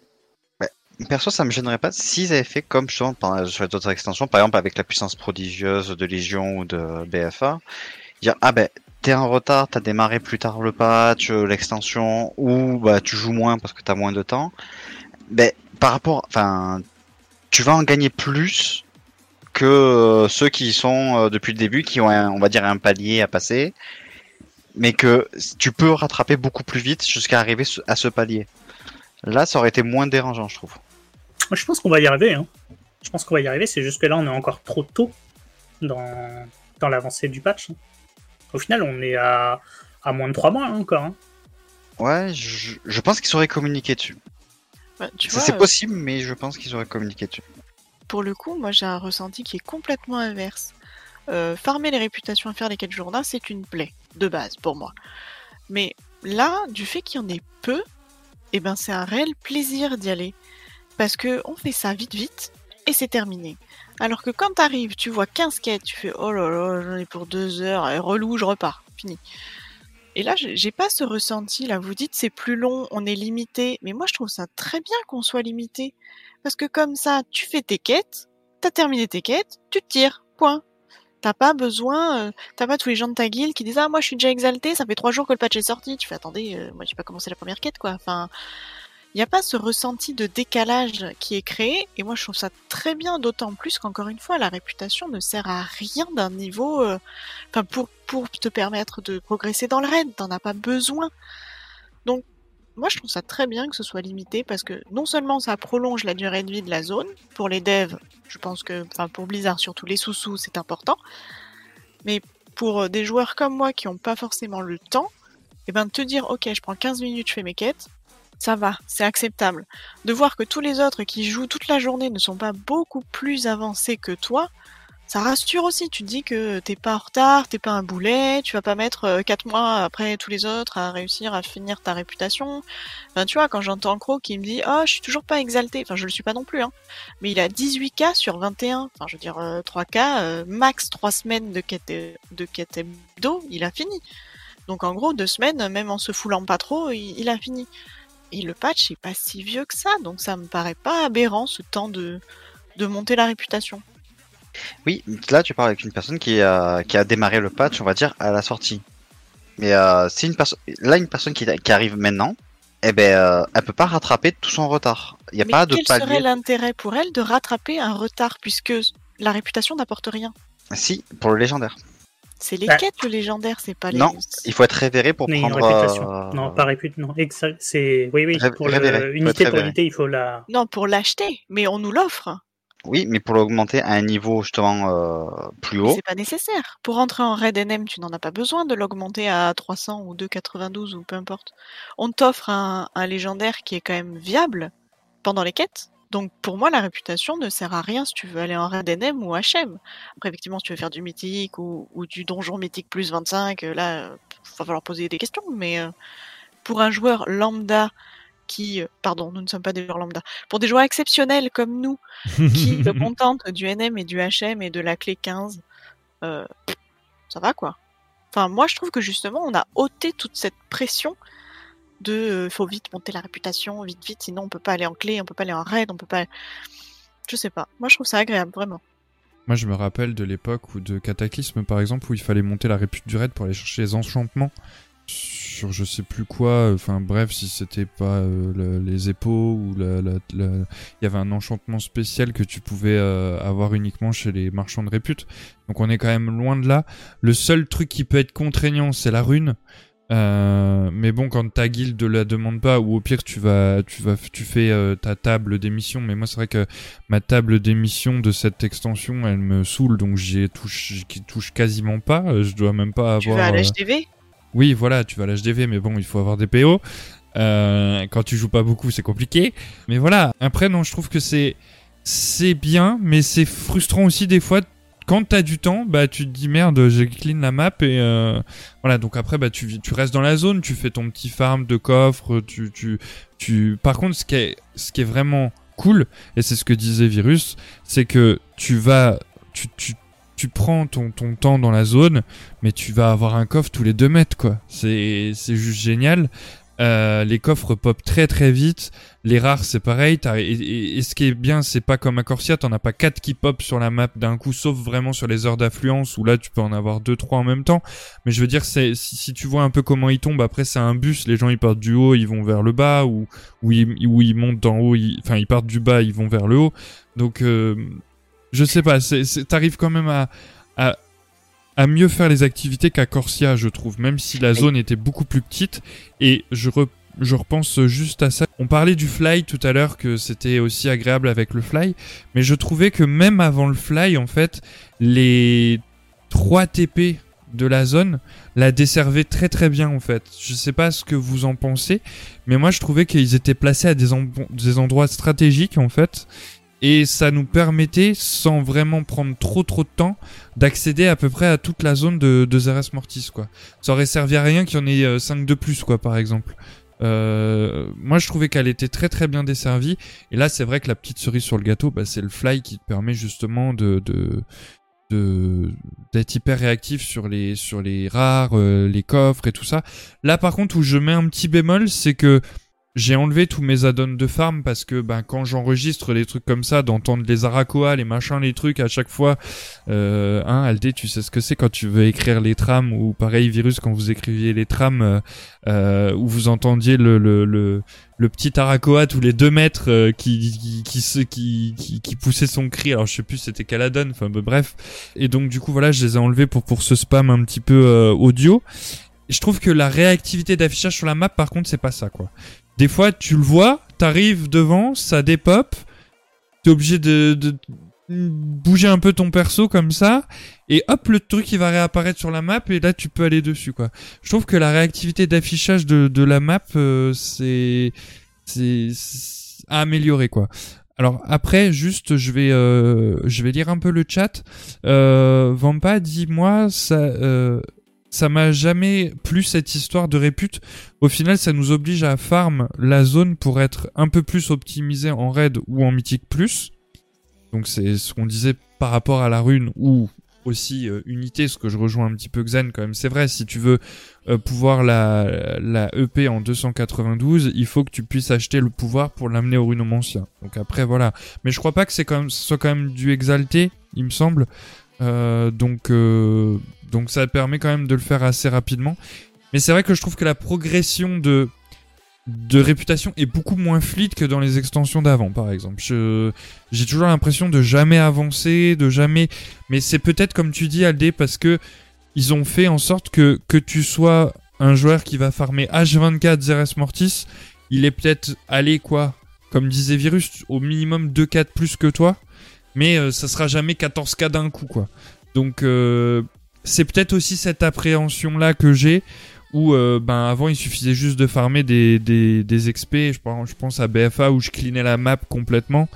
Euh, alors là on peut le faire aussi un virus m'avait dit ça. Si tu veux accélérer aussi ta montée de répute tu peux prendre le contrat des, éclairés sur, euh, sur ton perso et aller clean les autres XP de toute l'ombre terre. Et donc du coup ça te donne je crois 10 points c'est ça par, expédition pour, les, pour les éclairer. Donc euh, c'est aussi une autre méthode qui permet aussi d'aller plus vite. Voilà, après c'est chacun euh, trouve son plaisir où il veut, mais euh, c'est vrai que monter une répute dans des autres régions, je trouve ça un peu bizarre. Mais après, après pourquoi pas, on a signé un contrat après tout, donc voilà. Vampa disait aussi pour unité, euh, oui, et la rune, à la limite, tu les farmes ou tu les achètes à l'HV. Voilà, c'est ce que disait euh, Aldé. Dommage qu'on peut pas farm la répute en MM+, et en raid, euh, même si on en gagne un peu. C'est vrai que il faudrait qu'ils amènent peut-être ça, mais je pense que vu que le raid, tu peux le cleaner toutes les semaines, et dans plusieurs difficultés, ça, ben, je pense que ça, ça serait trop rapide, en fait. Ou dans le cas là, là, le côté où Aldé mettait en avant, bah, elle serait décriée complètement parce que euh, ça irait trop vite et il y aurait plus cet équilibrage. Donc en même, en même temps, c'est à nous de savoir ce qu'on veut. Est-ce qu'on veut euh, se sentir un petit peu, euh, pour les personnes en tout cas qui ont peu de temps de jeu, se sentir complètement abandonné ou en retard complet et de se dire, c'est un peu comme mon taf, tiens, oh, putain, j'ai pas fait ça aujourd'hui, je vais prendre du retard sur mes trucs. C'était un peu ça avant les, les, les, les réputes en vrai. Là, c'est vrai que du coup, ça permet de raccrocher un peu tout le monde en même temps. Mais du coup, c'est vrai que ben il y en a que quand qui ont beaucoup de temps de jeu, ils vont se dire bon bah j'ai pas l'impression non plus d'avancer. Donc c'est sûr que ça peut aussi perturber les, les personnes qui ont l'habitude d'avancer euh, rapidement. Voilà. C'est sûr que c'est mieux que 15 journalières ou le no limit à la répute. Mais j'avoue que j'aimerais bien qu'ils trouvent un système qu'on rajoute une zone et une répute. Bon, je suis, suis peut-être hors sujet. Oui, de faire autrement pour, euh, pour les réputes ou de monter. euh, mais obligatoirement, il y aura toujours de nouveaux peuples qu'on rencontrera. Donc, euh, je pense que ça, c'est un peu euh, compliqué de, de changer, euh, de, changer ce, ce point de vue-là, quoi. Voilà. Il pourrait faire un peu comme les vaillances avec une quota de la semaine. Bah, c'est ce que disait Virus. Apparemment, t'as un... une fois que t'as cleané tous les, tout, enfin, pas, pas tous les, mais si t'as cleané les rares parce que c'est une fois par jour. Euh, je crois que les coffres ne donnent pas de répute, mais ça augmente de 1% par coffre la quête euh, hebdo. Voilà, peut-être que je vous perds un peu, je vais me taire et je vais laisser un peu mes, mes compères euh, parler aussi. On voulait parler aussi du, du fly, c'est que la zone est plus grande, mais le fly permet, du coup, bah, par rapport à Corsair, en fait, de gagner beaucoup de temps dans les déplacements. Et par contre, ça se voit qu'elle est pensée pour le fly, parce que il y a beaucoup de verticalité, il y a beaucoup de trucs à récupérer qui sont en hauteur, un peu perchés, qui sont un peu perchés, euh, tout ça. Bon, moi je joue avec un DH, donc euh, j'ai réussi à un peu tweaker le système pour pouvoir passer quand même, mais mais ça sent que genre si t'as pas le fly, genre tu perds une partie de l'intérêt de la zone. On se rappelle tous la première semaine quand on a essayé d'aller chercher la moitié des coffres qui étaient pinkés tout là-haut et qu'on n'était ni démo ni DH et qu'on se disait Ah, comment on va faire? Faites Ventir, faites Ventir. Voilà, donc quand on est ni démo, ni DH, ni Ventir, ben on les regardait d'en bas et on se on a raté Ah, sa vie après. Hein. C'est semaine pas... Alors, il y avait euh, un stuff cryptique aussi qui te permettait d'avoir comme une porte des démons, euh, enfin comme une porte des démons pour les démonistes et comme la porte des ombres de d'Eventir. qui marchait à moindre distance, mais il y avait quelque chose. Voilà, euh, Blizzard avait sorti ça aussi sur le stuff cryptique, donc euh, voilà. Faut... C'est pour ça que le stuff cryptique reste intéressant quand on veut farmer la zone de Zares Mortis. Voilà. Je crois que pour, pour pour avancer un petit peu dans la trame, je crois qu'on qu'on a fait une vieille euh, une vieille enfin on a retrouvé quelqu'un qu'on avait déjà croisé euh, à Tazavesh, non euh, sur euh, sur Zeres Mortis, qu'est-ce que qu'est-ce que tu peux nous dire là-dessus Aldé Eh ben, que c'est pas gentil de le traiter de vieux, déjà, parce que tu connais pas son âge. Pardon. hein. Bon. Mais non mais je voulais dire une vieille connaissance, voilà, c'est ça que je voulais dire. Une Alors, ancienne connaissance. Bon. Nous croisons, alors mais ça c'est toujours pas gentil, mais c'est pas grave. Ah bah c'est un négociant, écoute, hein, euh, voilà. Il ne fait pas son âge de toute façon. Mm. Et donc effectivement, euh, nous croisons au refuge, donc le, le bastion des, des éclairés, nous croisons un certain Aldalil à la fin du premier chapitre de la campagne des secrets des fondateurs. Évidemment, nous l'avons déjà croisé euh, autour de Tazavesh, et nous, essayons donc d'en apprendre davantage sur sa présence. Lorsque nous arrivons au refuge non loin de l'étal de Rana, où se trouve Aldalil, on constate qu'ils échangent. Aldalil est étonné de voir euh, celle qu'il appelle Al-Rana, et il, il la croyait, elle et ses compagnons, tous perdus depuis le, le temps. On comprend que ça fait un long temps. Il s'exclame rapidement que la voie pour Oribos est ouverte et qu'elle peut enfin rentrer. Mais Rana lui rétorque qu'ici, à Zeres Mortis, elle et son expédition vivent en parfaite symbiose avec le destin, que sa place est ici, et désormais, elle demande à Aldalil de l'appeler Rana et non plus Al-Rana. Aldalil ne semble pas comprendre, puis il s'interrompt dès qu'il remarque notre présence.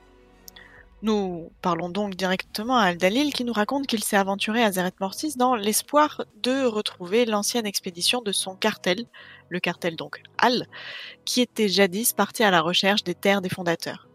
Il est heureux d'avoir retrouvé l'une de ses meilleures amies, Rana, ici, et il nous demande d'informer plusieurs personnages qu'ils sont en danger. Évidemment, Aldalil sait que le geôlier est ici. Mais ils ne réagissent pas vraiment, ils sont trop occupés à méditer sur la faune, locale ou quoi que ce soit. Nous leur apprenons également que le cartel Xi a profité du portail pour s'infiltrer. Mais bon, pas de réaction. Sur les conseils d'Aldalil et de Rana, nous vérifions l'efficacité des protections du refuge pour éviter une attaque du cartel Xi. Nous vérifions aussi les pièges aux alentours et nous ressentons comme un changement dans l'ambiance. Les infiltrateurs Xi sont déjà Nous parvenons à découvrir le but de leur incursion. Ils cherchent à atteindre une porte verrouillée. Rana comprend tout de suite qu'il s'agit du caveau du Grand Sommeil. C'est un sanctuaire dont la puissance doit rester hors d'atteinte, et c'est pour cela que les éclairés ont bloqué son accès peu après leur arrivée. Rana doit protéger son foyer, et de cette menace, il nous devance, elle part directement là-bas. On l'y retrouve et elle nous informe que le verrou a été brisé. Nous pénétrons dans ce caveau et y voyons le chef euh, de l'expédition Xi, Xikaz, hein Kaz, Oui, j'étais content. qui trafique l'atelier central. En nous apercevant, il fuit et crie que le cartel Al ne fait rien de toutes ses connaissances et il parvient à se camoufler. Nous devons stabiliser la console piratée avec Rana pendant que Aldalil règle son compte à Xikaz qui, dans son dernier souffle, nous révèle que c'est trop tard, Ximox a déjà... Et malheureusement, il ne finit pas sa phrase. Rana nous demande de partir, il ne faut pas déranger davantage ce caveau, et donc nous retournons au refuge avec Aldalil. Il nous annonce qu'il doit retourner à Oribos afin d'informer son cartel Al que leurs amis n'ont pas disparu, mais qu'ils ne sont plus vraiment des négociants. Il confie à Rana qu'il comprend à présent qu'ils doivent rester. Ils sont plus qu'un cartel. Ils sont devenus des gardiens. Et Rana le corrige. Ils sont les éclairés. Donc à la fin de, euh, de, la campagne des secrets des fondateurs, si vous vous souvenez bien, on a Ara l'ancienne, donc qui est euh, une des chefs des éclairés, qui nous annonce qu'elle doit retourner à, à Oribos, et donc faire comme Aldalil l'a proposé à Rana. Mais quelles pourraient être les conséquences pour le cartel Al et pour Zeres Mortis si finalement cette expédition du cartel Al, qui n'est plus du cartel Al, retourne à Oribos Une question un peu complexe. Euh, Parce que c'est vrai que ça pourrait bouleverser pas mal de, choses. euh, et pour moi, il ne devrait pas retourner euh, là-bas parce que ça risque de d'éveiller beaucoup trop les envies de profit des autres, en fait. D'exploiter les connaissances qu'ils auraient, qu'ils ont euh, récupérées à, Zeres Mortis et ça risque d'ouvrir une voie, une envie de voie marchande vers Zeres Mortis, en fait. Et je pense que ça serait bien trop dangereux de mettre euh, un aspect commercial à Zeres Mortis, qui est une terre sacrée, hein, quand même.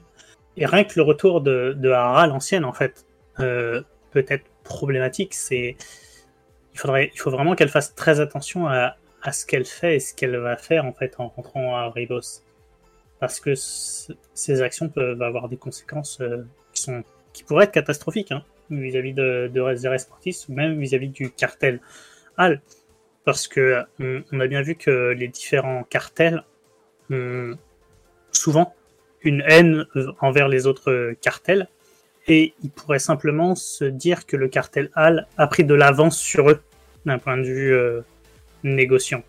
Et ça pourrait envenimer des, des guerres intestinales en fait entre, entre les négociants. Donc je pense que ils devraient rester là où ils sont, à Zeres Mortis, et pas, pas plus de, de connexion avec l'extérieur euh, plus que ça.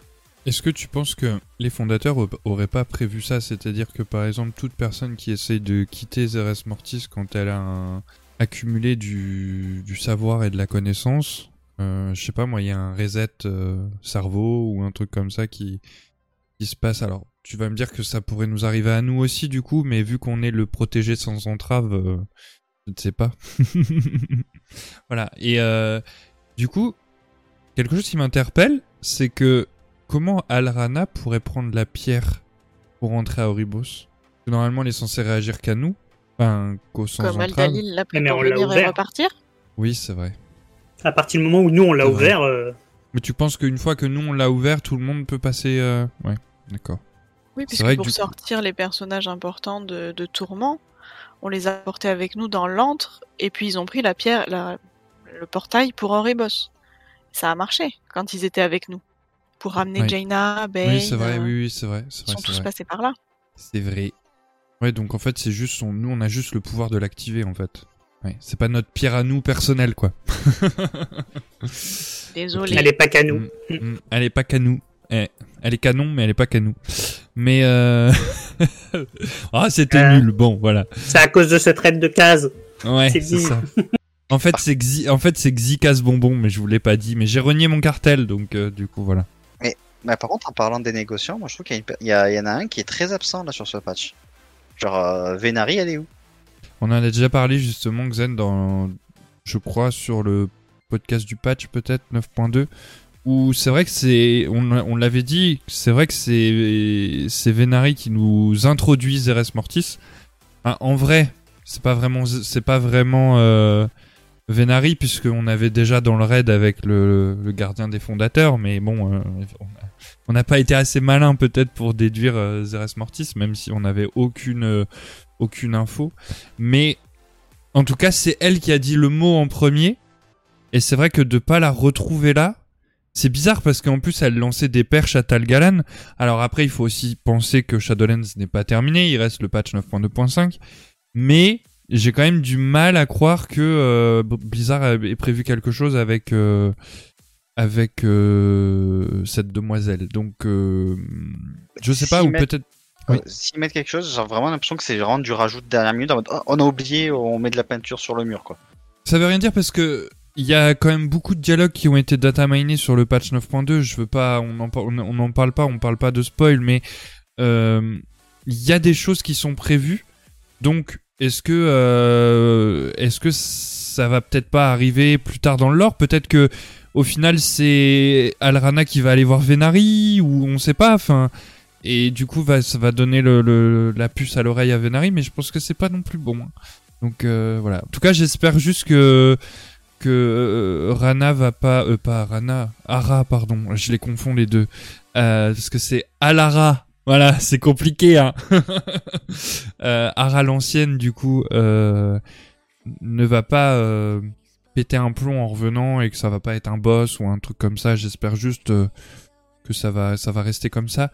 Mais en tout cas, je me souviens parce que je sais pas si vous aviez fait attention à ça dans le jeu, c'est aussi pour ça qu'on a voulu le relever dans la trame, c'est que Ara l'ancienne, le temps que j'y arrive dans ma tête, euh, euh, Ara l'ancienne du coup peut rentrer à Oribos dès que le chapitre 4 de la campagne des fondateurs euh, est terminé.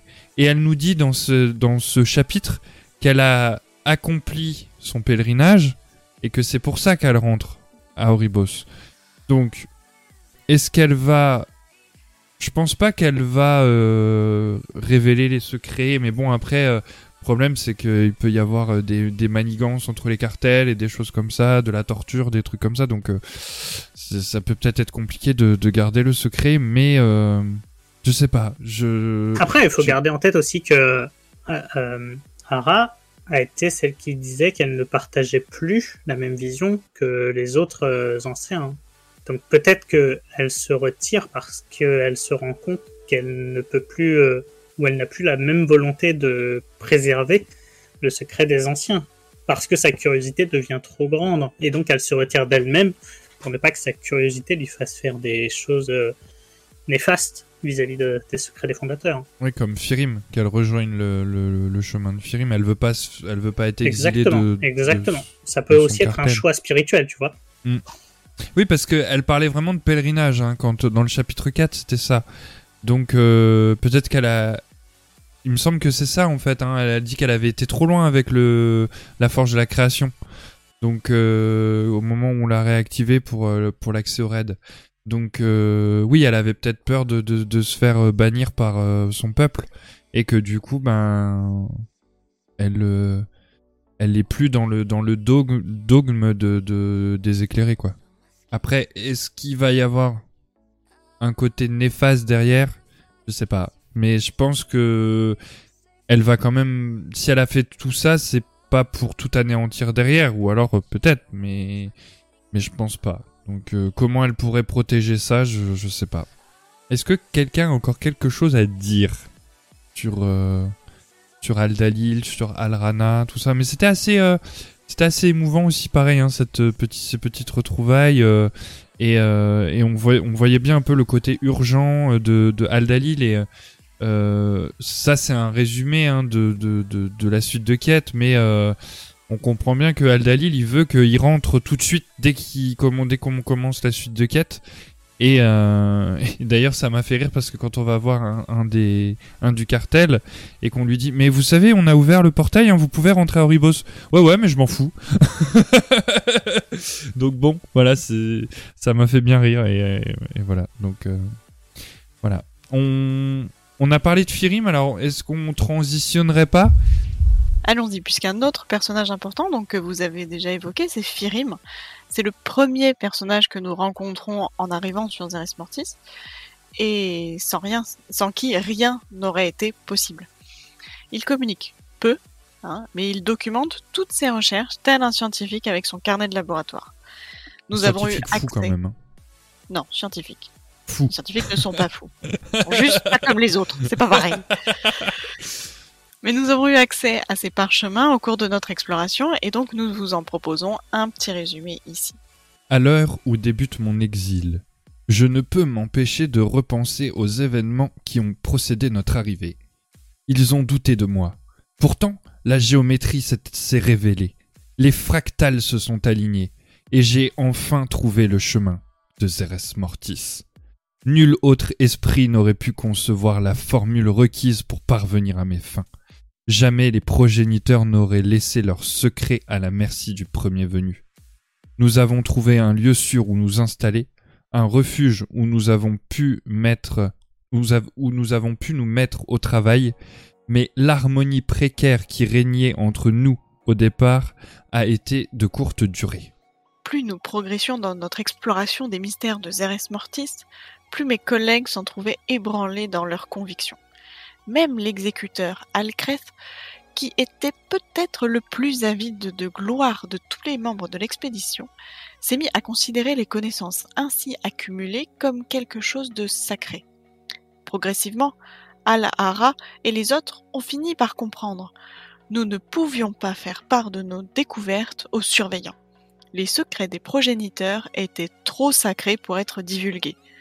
C'est alors que nous avons décidé de démanteler nos portails. J'ai fait disparaître définitivement mes équations de transposition, et ce, jusque dans mon propre esprit. Ainsi, toute tentation de regagner les royaumes extérieurs serait désormais nulle et non avenue. Nos cœurs chantaient au, diapason lorsque nous nous sommes affranchis de toute affiliation à un cartel quel qu'il soit. À compter de ce jour, je n'étais plus que Firim, tout simplement. Et si je ne cherchais pas à tirer profit du savoir des progéniteurs, je tenais néanmoins à le comprendre. Tel a été le point de départ du schisme qui a été appelé à nous diviser. Pourquoi a-t-il fallu qu'on m'impose la compagnie d'esprits aussi étriqués Juste sur les terres aux ineffables prodiges du refuge. Mes abrutis de confrères n'ont jamais compris la cause supérieure qui motivait le moindre de mes faits et gestes. Il fallait à tout prix que j'atteigne le sépulcre. À les entendre, cela relevait du blasphème. Les mystères étaient par trop sacrés. Ils m'ont traité d'hérétique et se sont mis à saboter mes recherches dès que j'avais le dos tourné. Notre antagonisme est rapidement devenu irréconciliable, jusqu'au jour où ils m'ont taxé d'apostasie et banni du refuge. L'abri que je nous avais moi-même trouvé, jusque dans l'exil, j'étais décidé à les prendre de vitesse. Si l'accès au sépulcre se refusait toujours à moi, j'ai beaucoup appris en observant les automas. Il est vrai qu'au départ, je les ai sous-estimés. Je les ai pris pour de vulgaires serviteurs. Mais, à l'instar de toute chose en Zeres Mortis, ils faisaient partie intégrante d'un système supérieur. Après tout, cette terre n'a rien d'un musée ou d'une bibliothèque ésotérique. Il s'agit au contraire d'un atelier, d'une forge où sont façonnés les royaumes de l'au-delà.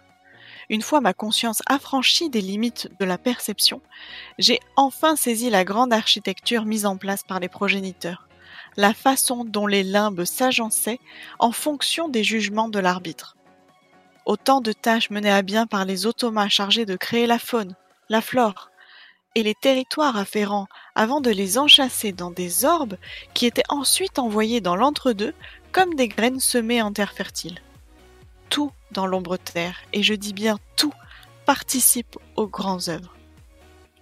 C'est un circuit clos, auquel, au sein duquel rien ne se perd jamais. Et tout se transforme? Exactement. La voici. Première loi de la thermodynamique. Outre leur dévouement inconditionnel à leurs obligations, ces automates partageaient un autre trait remarquable, leur langage. En lieu et place du verbe tel que nous le comprenons, ils employaient des sons et des échos. Moi qui avais assimilé d'innombrables dialectes au cours de mes entretiens avec les âmes mortelles, j'avais entière confiance en mes capacités à décrypter celui des automates. Ce fut la plus grande erreur de toute mon existence. Loin de se résumer à un simple corpus de mots, le langage des automas était indissociable des cryptogrammes. Si les automas étaient choses communes en Zeres Mortis, certains modèles étaient plus rares que les autres. Je veux parler des oracles. Ils passaient leur temps à fredonner des chansons à l'attention de leurs semblables.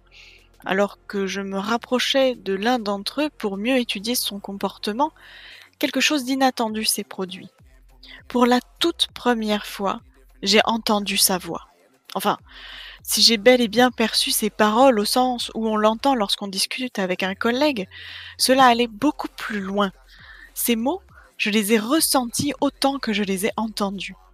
Ces pensées ont pénétré ma conscience pour se faire comprendre de tout mon être en entier. Il s'exprimait sous forme d'images, d'énigmes et de prophéties. Si les oracles, ces entités créées de toutes pièces pour superviser le grand atelier, étaient capables d'une réflexion aussi complexe, que penser de leur créateur J'ai longtemps tenu en piètre estime mes découvertes sur les titans, les seigneurs du vide, ou encore les démons du néant. À l'époque, j'avais davantage de considération pour le panthéon de la mort, mais je sais qu'à présent il ne vaut pas mieux. La vérité ne réside pas dans l'une ou l'autre de ces directions, mais à leur intersection. Le progéniteur avait morcelé leurs dons, sans jamais en confier l'intégralité à un seul de leurs enfants. Une révélation fracassante qui m'a valu de perdre connaissance, car j'avais, une fois encore, atteint un nouveau sommet de la pensée. Chaque nouvelle découverte en Zeres Mortis me ramenait au mystère des progéniteurs. Je me penchais à nouveau sur leur conception, leur schéma directeur vaste, entrelac, de lignes, courbes, arcs et angles, les six forces qui pointent en direction d'une septième, tout en la niant délibérément. Pendant longtemps, j'ai considéré cette contradiction apparente comme une simple variable parmi tant d'autres, une inconnue qu'il ne tenait qu'à moi de résoudre.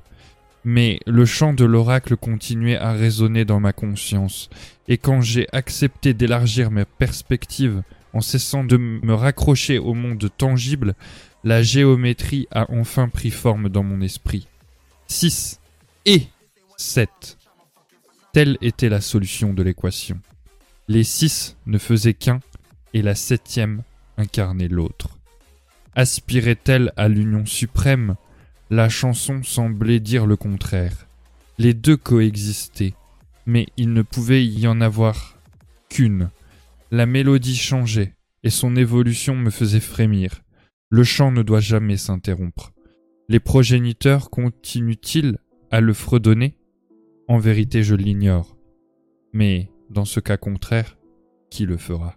Et enfin, le dernier parchemin auquel nous avons accès se débloque une fois que nous avons euh, défait le geôlier. Bien que le geôlier ait été vaincu et que l'ombre-terre ait recouvré son intégrité, je n'ai pas le cœur à me réjouir. Après avoir étudié les mécanismes internes du sépulcre et vu les pouvoirs avec lesquels Zoval entendait reconstruire la réalité, mes observations m'emplissaient d'effroi et je vis désormais dans une crainte permanente qui ébranle jusqu'aux fondations de mon existence. J'ai fini par comprendre qu'il existe très certainement un Zérès pour chaque force à l'œuvre dans le cosmos et que chacun abrite en son sein un sanctuaire similaire au sépulcre. Si tel est le cas, ces sanctuaires doivent être reliés à un niveau fondamental, et c'est ce lien que le geôlier a cherché à exploiter. Ce qui a commencé dans le sépulcre devait se répercuter d'un Zérès à l'autre jusqu'à que tous se retrouvent sous son contrôle. Le cœur de l'ombre-terre aurait alors servi de porte d'entrée sur le cœur de chaque force cosmique successive, ce qui lui aurait permis de les soumettre à sa volonté les unes après les autres. Mais s'il est vrai que son plan a échoué, pourquoi ce sentiment de malaise me tenaille-t-il en sans relâche? C'est que je sais à présent combien le schéma est fragile. Et si, au cours de ces menées impies, le geôlier a laissé ne serait-ce que la moindre faille dans le dit schéma, je crains que celle-ci ne fasse que grandir jusqu'à ce que l'harmonie universelle ne cède sous les coups de butoir d'une autre force implacable. Je prie pour que les fondateurs aient paré à une telle éventualité. À moins que, à moins que leur création n'ait pas été conçue pour durer. Telle est la redoutable perspective qui hante désormais mes moindres pensées. Donc ici on a au final euh, huit parchemins qui retracent donc toutes les pensées de Firim depuis son arrivée euh, sur Ceres Mortis jusqu'à euh, l'étape de l'histoire où nous en sommes. Et lors de la campagne des secrets des fondateurs, ce personnage semblait assez fermé, presque un peu euh, savant fou, même si j'aime pas ce terme, c'est simplement un scientifique. Dans ses notes, nous sentons un personnage qui est vraiment passionné, qui est dévoué à la protection de la zone de Zeres Mortis. Est-ce que au final, en apprenant tout ça, ce personnage vous a touché? Je pense hmm. Vas-y, vas-y. Je pense qu'en fait, genre, euh, ils, avaient pensé à plus le développer que ça, mais on dirait qu'ils ont manqué de temps et du coup ils l'ont mis dans les textes en fait. Mais euh, je pense qu'il est plus important qu'on le que ce qu'on veut juste penser comme un PNJ introductif ou quoi, et qu'on risque de le retrouver peut-être ailleurs. Je suis pas du tout d'accord avec toi. Je pense que euh, il est exactement là où Blizzard voulait qu'il soit. C'est pas du tout quelque chose de rajouté, etc. Pour moi, il est, il est ultra central à la zone. Et je le trouve juste génial dans son rôle et dans sa position. Le fait euh, d'avoir accès à tous ces petits parchemins qui expliquent un petit peu euh, l'évolution, le comment ils en sont arrivés là, etc. Et même l'épilogue. C'est un personnage qui est, qui est juste génial. Je veux pas développer euh, parce que on va aborder, je pense, après un petit peu plus ce qui a été dit là, mais c'est. Non, pour moi, il, est juste ce qu'il faut. Il a, il a son petit côté euh, savant fou, euh, comme tous les scientifiques, euh, et il est parfait dans son rôle. Euh, il est, il est mesuré dans, ses paroles, mais il, transpire l'excitation dès qu'il trouve un truc nouveau. il, fait ses calculs dans sa tête, ses, ses résumations, ses, ses reformulations, et puis il hey, si, attends, j'ai une autre idée. Et, si, Eh, mais oui, mais c'est ça. Et, il déborde d'énergie, d'idées, et il veut nous faire partager cette folie parce que c'est sa passion à lui. Et il est juste génial dans ce rôle-là. Blizzard a vraiment fait un personnage fabuleux de ce point de vue-là. Mais c'est justement genre ce que enfin, sur ces points-là en fait, genre que qui me font penser qu'on le retrouvera plus tard. Alors là, ils ont, enfin, il a introduit l'idée qu'il y ait d'autres RS euh, pour les autres plans, donc le plan de la vie, la lumière, de l'ordre, etc. Si on est amené à y aller, il y a des chances en fait qu'ils trouvent un moyen genre de nous faire de servir de fil rouge entre les différents RS. Un peu le 4 garde de, de Légion. Oui, voilà, par exemple, genre, euh, vu qu'en plus, il est curieux, tout ça, qui a le côté scientifique, il va ça va le pousser à fouiller les autres et comprendre, genre, pour qu'est-ce qui les relie entre eux euh, et tout ça. Donc, euh, peut-être même avoir plus d'informations sur les fondateurs en soi. Et au final, pourquoi créer plus, à chaque fois plusieurs persos qui seraient à peu près toujours les mêmes quand on en a déjà un qui répond à tous les critères? Ça serait une perte, enfin, ça serait dommage. Moi, je suis d'accord aussi. Je pense qu'on va le retrouver, euh, ce Fury, mais je pense que ça serait même dommage de pas le retrouver. Mais comme dit Virus aussi, il a tellement sa place à Zeres Mortis et son histoire, elle est, elle est vraiment touchante et, euh, et ses questions, elles sont, elles sont vraiment le, le personnage de Firim mais quand même bon euh, par essence moi il me touche. Euh, on sent je me rappelle au début quand on est arrivé euh, sur Zeres Mortis avec Pelagos il y a un moment où Pelagos se retourne vers nous et lui dit oui complètement il est pas bien ce monsieur là. Enfin on est sûr qu'on le suit parce que pas sûr hein. Et ça me faisait penser un peu à Théotard quand on et et, euh, et sa copine euh, dont j'ai mangé le nom là tout de suite. Merci Tu te rappelles, tu fait- l'avais magnifiquement interpellé lors du podcast. euh, Interprété. interprété, Mais, euh, oui, pardon. C'est ce que je voulais dire. Mais euh, en fait, pour moi, on retombait sur ce genre de personnage où on se dit T'es sûr qu'on y va? Parce que je suis pas sûre hein, de premier abord. Et en fait, ce qu'on apprend, ce, qu'on, ce qui nous manquait sur Sibyl, en fait, c'est qu'on on savait pas qui c'était, mais au final, c'était vraiment quelqu'un qui essayait de communiquer à sa façon et qui était vraiment intelligent, vraiment à sa façon. Et là, on retombe sur quelqu'un qui est. ah, il est pas hostile, mais disons qu'il est un peu sauvage, il est un peu. euh, Il est bah, farfelu. Il est, Il est quoi. farfelu. Il est farfelu et puis il est tout seul, il trouve des gens, il se dit Et en plus, ils attrapent des trucs pour moi, ils vont chercher la grosse bouboule que j'arrive pas à aller chercher depuis euh, on sait pas quand. Et en fait, euh, ouais, moi, je, que, comme vous disiez, il, il est plein de curiosité, il est plein. En fait, euh, c'est un vrai scientifique, quoi. C'est, il saute de partout, il a des idées, il est.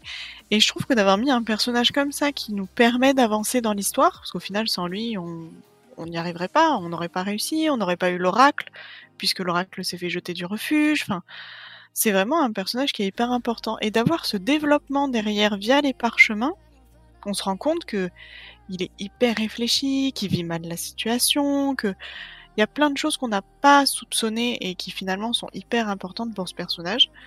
Je trouve que c'est vraiment intéressant d'avoir ces, parchemins à disposition. Maintenant, effectivement, ça n'enlève rien à l'histoire. Si on n'a pas envie de les connaître, euh, c'est pas grave, quoi. Mais c'est justement, pour tout ça, genre, je pense qu'on le reverrait. Parce qu'ils ont tellement travaillé sur ce personnage que ça serait bête, genre, de, de pas profiter.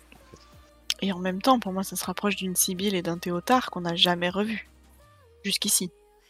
En même temps, eux, Civil et Théotard, c'était important, on va dire, dans leur, euh, dans leur région, dans Revendreth.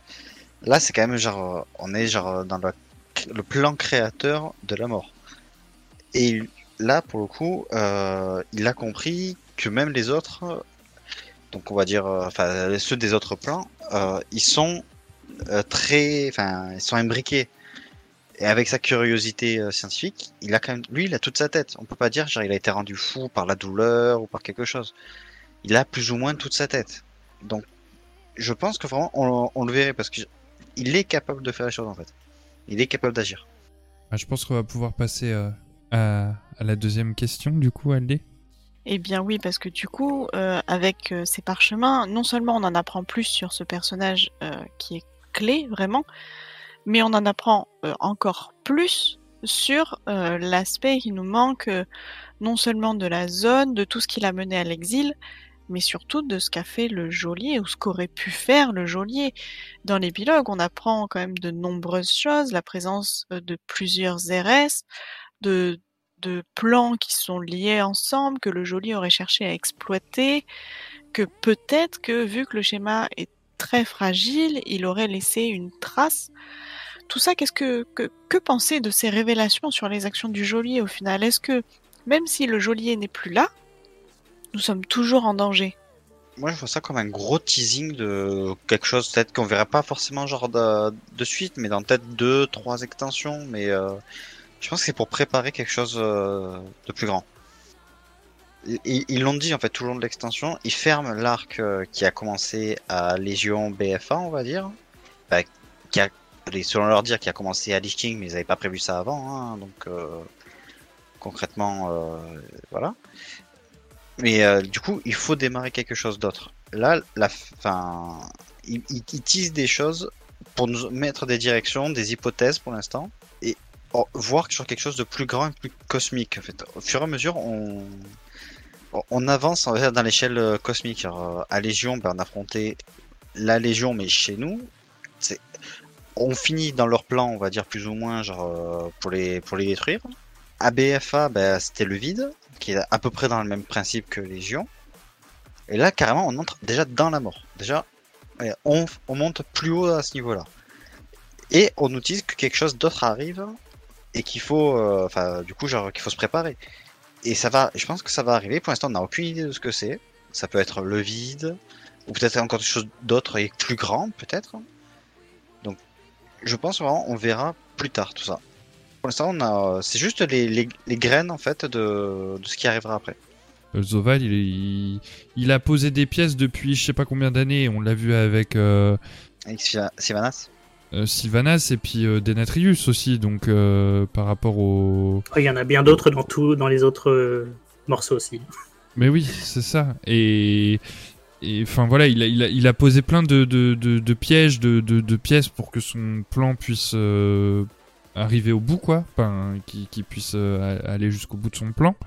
Donc je pense que Firim est pas bête de se dire euh, Hmm, est-ce qu'il aurait pas euh, essayé d'altérer des choses dans, dans la, la- ben, contre le combat en fait parce qu'on voit bien qu'il touche à des piliers, des choses comme ça quand on fait le combat. Alors on on n'en parlera pas trop parce que euh, en parlera au, prochain au prochain podcast. D'ailleurs, ça me permet de- d'introduire que le prochain podcast, ça sera le raid du sépulcre des fondateurs. mais on en reparlera après.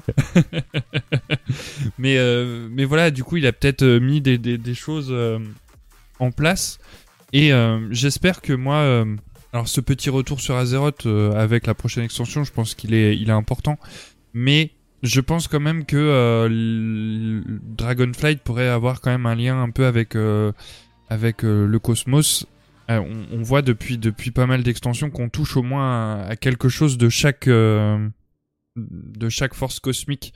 Euh, BFA, on a quand même affronté Enzot, qui est un des derniers entre guillemets dieux très anciens sur sur Azeroth. En tout cas, qui était actif, on va dire. Donc ça touche pour moi au cosmos, enfin au, au pilier du vide.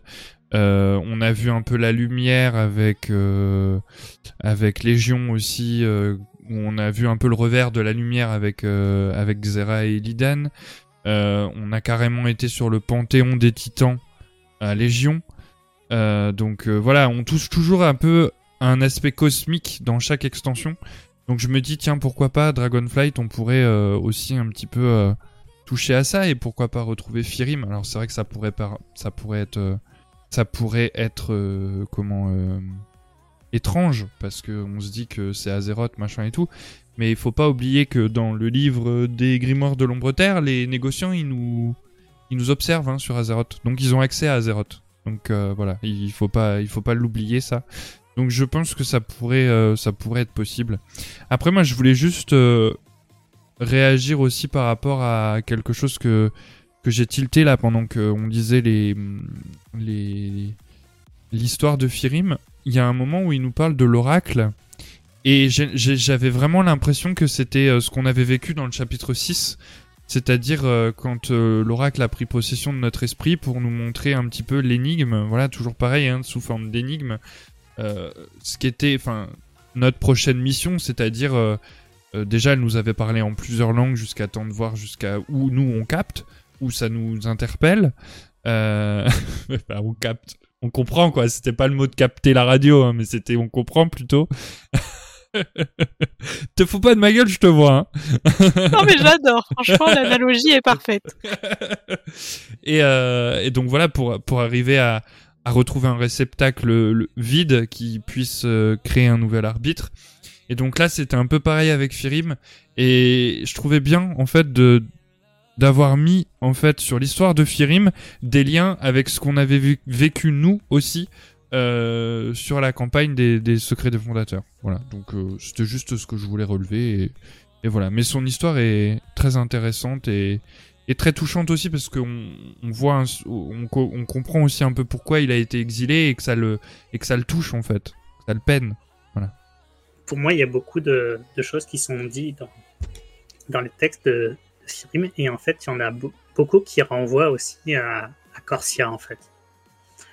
Euh, dans, si on regarde, en fait, sur l'émission qu'on a parlé de, de Corsia, on, on avait affaire à une statuette éternelle qui, soi-disant, euh, balançait beaucoup de mensonges, et elle nous avait fait part, en fait, justement, de six, entités, pardon, qui en cherchaient une septième qui, en- qui était dominé par une septième en fait. Et là, dans les révélations de, de Firim, euh, il y a un moment, il y a le texte qui parle euh, des six qui cherchent à atteindre, à faire le septième en fait, et que le septième fait est aussi l'un des six. Enfin, c'est ce qui a été dit par rapport à, juste avant. Et donc au final, la statuette ne, ne disait pas que des mensonges en fait. Et donc il y a peut-être beaucoup de choses qu'on a vues à Corsia qui étaient, qui nous étaient présentées euh, comme totalement aberrant, obsolète, etc. Et parmi les, les reliques qu'on avait à Corsia aussi, il y avait un, un cryptogramme de compréhension qu'on ne pouvait pas lire. Et donc, euh, j'ai pas été voir, mais peut-être que on pourrait arriver à le lire maintenant. Ça pourrait être marrant, j'ai pas été voir. C'est vrai, ça pourrait être Euh, intéressant. Et Ça, sinon, donc, pour revenir euh, vraiment sur, euh, sur les révélations, il y a, il y a beaucoup de choses euh, qui, qui sont dites, et parmi les craintes de Firim, euh, en effet, il y a, il y a cette ouverture euh, que laisse Blizzard de pouvoir euh, parcourir les autres euh, zérettes du cosmos, parce que peut-être qu'il a créé une faille et que quelque chose peut s'y est engouffré, on ne sait pas.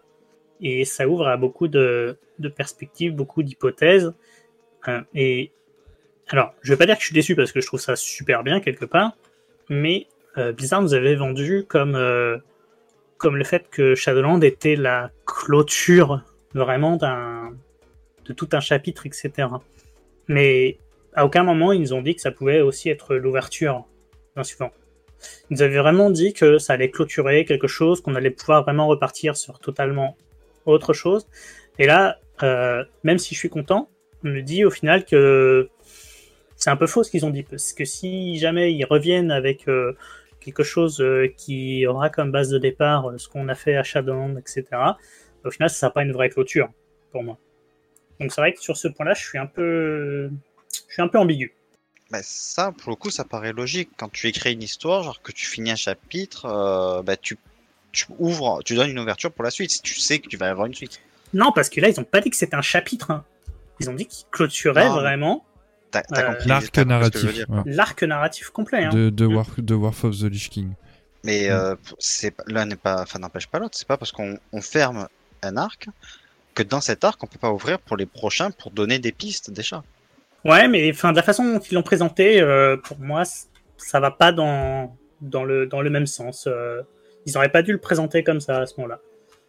Mais après, voilà, hein, les choses sont, sont ce qu'elles sont. Euh, mais c'est vrai que pour moi, il y a plein de petites informations, en tout cas, sur, sur Firim, dans ses différents textes, etc. Et on s'aperçoit que Firim nous a fait euh, repasser par exactement les mêmes étapes que lui, en fait, dans sa progression. Parce que c'est lui qui a permis l'ouverture et donc l'arrivée et la venue de, son cartel. Il s'en est retrouvé rejeté. Il a dû développer lui-même et travailler. Dès qu'il s'est approché un petit peu trop de la vérité, il a vu que ça sentait pas bon. Et au final, ben, nous, quand on est arrivé, eh ben, on a ouvert la porte, on est arrivé, on s'est fait presque rejeter en disant bah, n'allez pas voir l'exilé parce qu'il est hyper dangereux, etc. Vous allez toucher des trucs. Et Firim, au final, nous a accompagnés, nous a permis de revivre exactement la même chose que lui a vécu, mais en version plus accélérée. Et euh, alors, est-ce que c'était pour ne pas qu'on subisse le même désespoir que lui, ou peut-être que c'était pour qu'on puisse comprendre les mêmes choses que lui? Ce n'est pas forcément la même perspective. Mais dans les deux cas, on, on arrive à une finalité où euh, on est content, on a sauvé l'ombre terre, on a plus ou moins euh, récupéré euh, le schéma euh, du dessin de Zeres Mortis, mais euh, derrière, on ne sait pas à quoi vraiment s'y attendre et euh, est-ce que euh, le côté sans entrave est quelque chose qui est lié uniquement au Shadowland ou est-ce que c'est quelque chose qui est lié à l'ensemble du cosmos et à ce moment-là, ça peut faire une, ouverture euh, qui nous retrouvera quelque part. Ouais. Euh, après, moi, je me souviens aussi de la, dans la cinématique de, de fin de, de combat du, du geôlier. Mais il dit que oui, on protège en vain un monde euh, condamné et que et qu'on ne peut pas arrêter ce qui va suivre ou je sais plus un truc comme ça quoi. Et euh, et, et on et après on voit que euh, bah, Zoval est redevenu un réceptacle et qu'il est mort quoi. Donc voilà. On va passer justement euh, à la partie sur le langage euh, vraiment pur des fondateurs avec le décryptage des, harmoniques puisque euh, on peut le faire grâce à notre petite Pocopoc mais je vais repasser la parole à Aldé afin qu'elle vous explique tout ça. Du coup, pendant notre progression dans la compréhension du langage des fondateurs, ça nous donne accès au, codex cryptique référentiel, qui est défini comme étant le recueil de méditation sur les créations des fondateurs. Ils sont disposés partout sur la zone de Zeres Mortis, mais nous n'avons pas forcément d'intérêt à les chercher, c'est pourquoi nous avons choisi de, de les détailler ici. Donc nous avons tout d'abord les réflexions sur l'équilibre, Chacun de nous a sa raison d'être. Conçu dans un but précis, nous accomplissons notre tâche à la perfection. Bâtir, entretenir, guider, conserver. Nous exécutons leur volonté au sein d'un juste équilibre.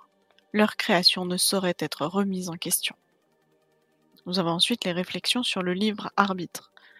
Toutes les voies ont été explorées, mais jamais deux fois la même. Le chant évolue en permanence, enfantant pas à pas une nouvelle mélodie enchanteresse. Et enfin les réflexions sur la réalité, un désir de dompter la nature sauvage. L'évolution est affaire de temps.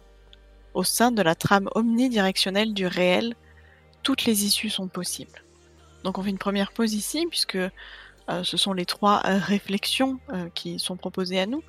Elle note au final les, on va dire, les grandes règles très très générales de toute société. Est-ce que vous pensez qu'il y manquerait quelque chose? Bah, pour moi, c'est moins des réflexions sur une société, mais, que, mais plus sur une conscience, sur, une, la, sur la vie en elle-même, en fait. En plus, une humanité au sens large. Oui, c'est ça, au final. Ce sont les, les grandes règles directrices d'une. d'une... Alors, l'humanité, non, parce que ce serait limité aux humains. Mais euh, au final, euh, les sociétés animales sont toutes bâties sur ce genre de, de règles. Ouais, ça fait un peu très protocole, très biblique, même, je trouve, euh, dans la façon dont, dont c'est écrit. C'est un peu comme des règles de vie que, que doivent garder les automas et tout ce qui se trouve à Zeres Mortis en fait.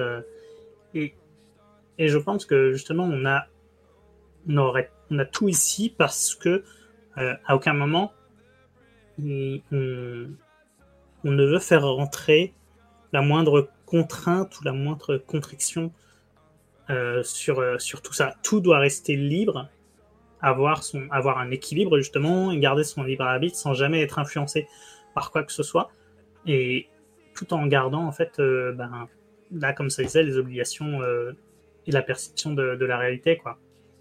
Et que rien ne doit être influencé, justement. Contrairement à tout ce que veut faire le geôlier, justement. Au final, le geôlier, il va à l'encontre de ces trois règles-là.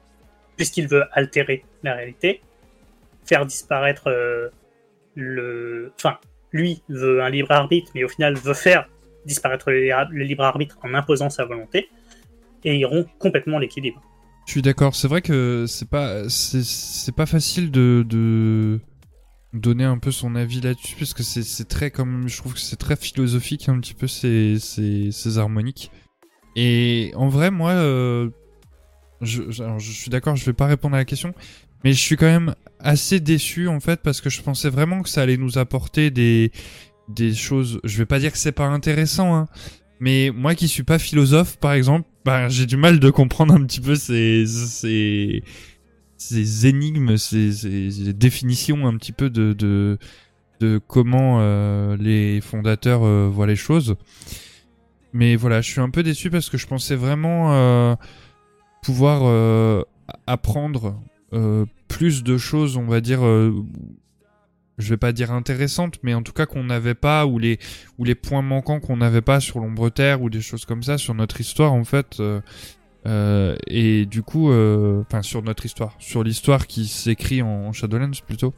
Et donc, du coup, c'est un peu mon, mon, grand regret sur ces harmoniques. Mais voilà, je, moi, j'ai pas plus de choses à ajouter sinon. En fait, je vais rebondir du coup sur ce qu'a dit Virus, c'est exactement là où je voulais vous amener. Parce que équilibre, libre arbitre et réalité, oui, c'est les fondements de toute société, qu'elle soit humaine ou animale. Mais la différence avec euh, l'humaine et ce qui fait que euh, la société ou, l'organisation de Zeres Mortis est si particulière, c'est qu'il n'y a pas euh, de, force sélective. C'est qu'il n'y a pas quelqu'un qui décide qu'en fait on va partir dans une direction. C'est exactement ce qu'il dit à la fin. Au sein de la trame unidirectionnelle du réel, toutes les issues sont possibles. Et à la différence de, de l'humain euh, qu'on connaît euh, à Azeroth ou même ailleurs dans l'ombre terre, il y a toujours une espèce de direction qui est donnée. Et là, on n'en a pas parce qu'on est au cœur de la création de tous les mondes.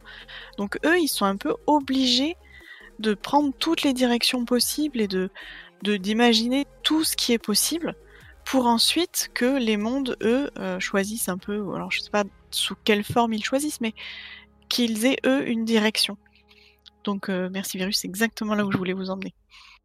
Du coup, Avec zéro concertation. Hein. c'est vrai en plus. Donc ensuite, on va passer sur les variations. Nous en avons quatre. Nous avons les variations sur l'actualisation. Chacun d'entre nous est soigneusement façonné, structuré et conçu dans un but précis nos contours minutieusement tracés puis assemblés au sein d'un ensemble solidaire et entier. Et pourtant, tous semblent autonomes. Les variations sur la majesté, j'entends leur chant résonner à travers l'onde.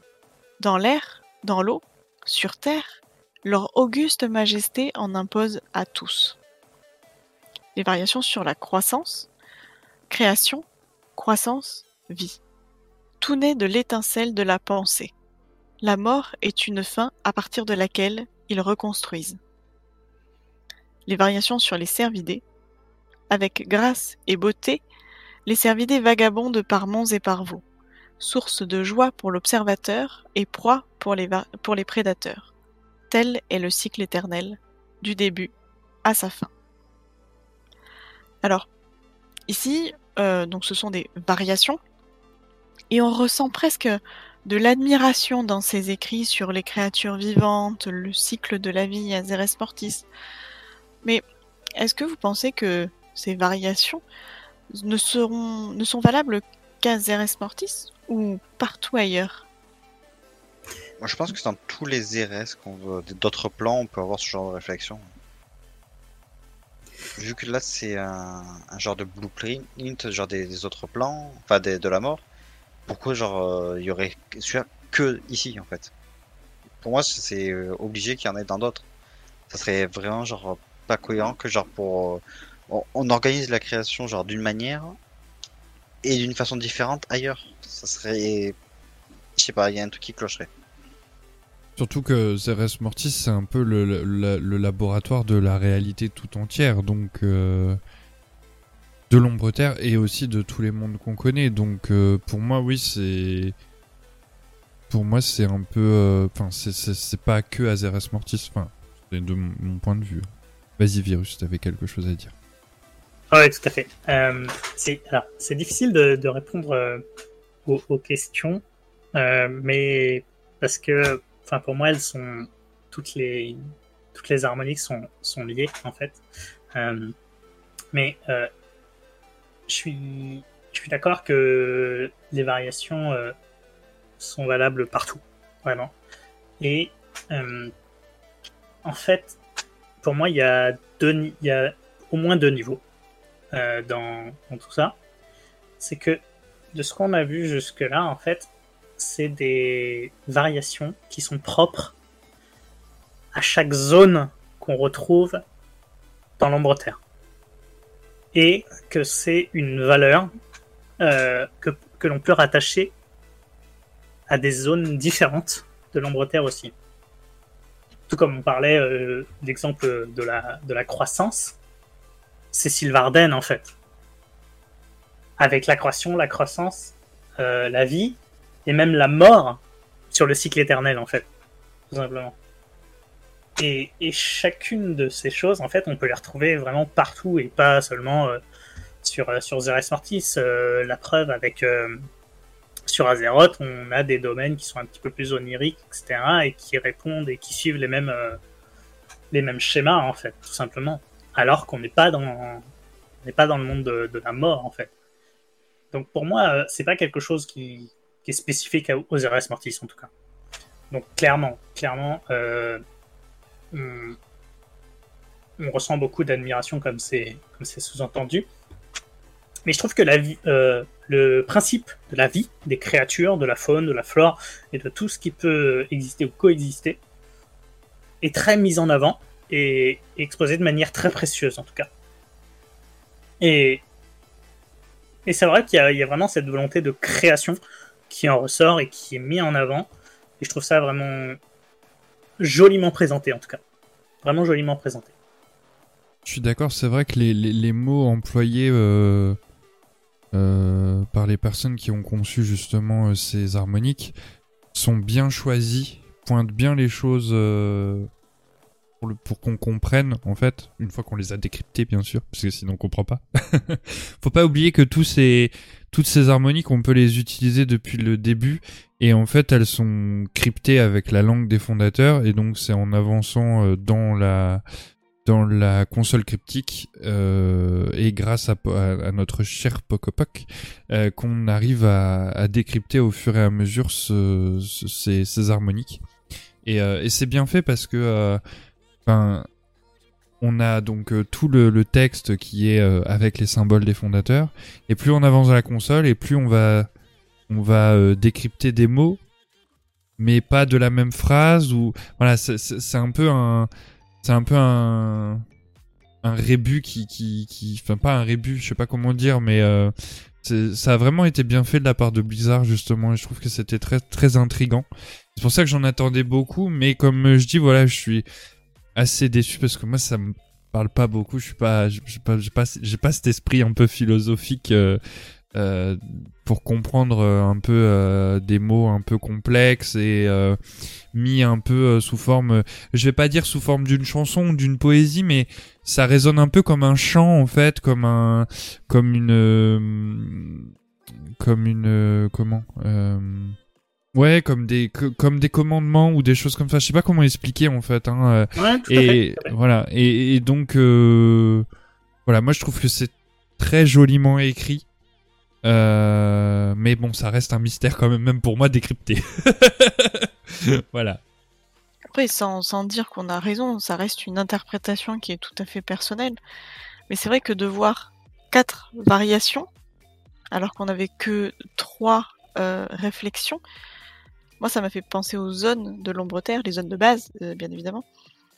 Et de lire que la croissance, c'est clairement Sylvarden, je me suis dit, bon, on va essayer de chercher dans les autres. Et quand on lit l'actualisation, quand on lit chacun d'entre nous est soigneusement façonné, structuré, conçu dans un but précis, moi ça me fait penser à Bastion. Euh, le, bastion de Kirestia, bien sûr, avant, euh, avant, les, avant Deva. Et, du coup, pour moi, les, quatre variations qu'on peut lire ici, ça veut dire que les créateurs, qu'ils qu'ils soient, ont déjà pensé qu'ils créeraient quatre zones dans l'ombre terre, puisqu'on est à Zeres Mortis, donc le royaume de la, mort, et avec quatre zones qui sont donc les variations de la zone de la mort.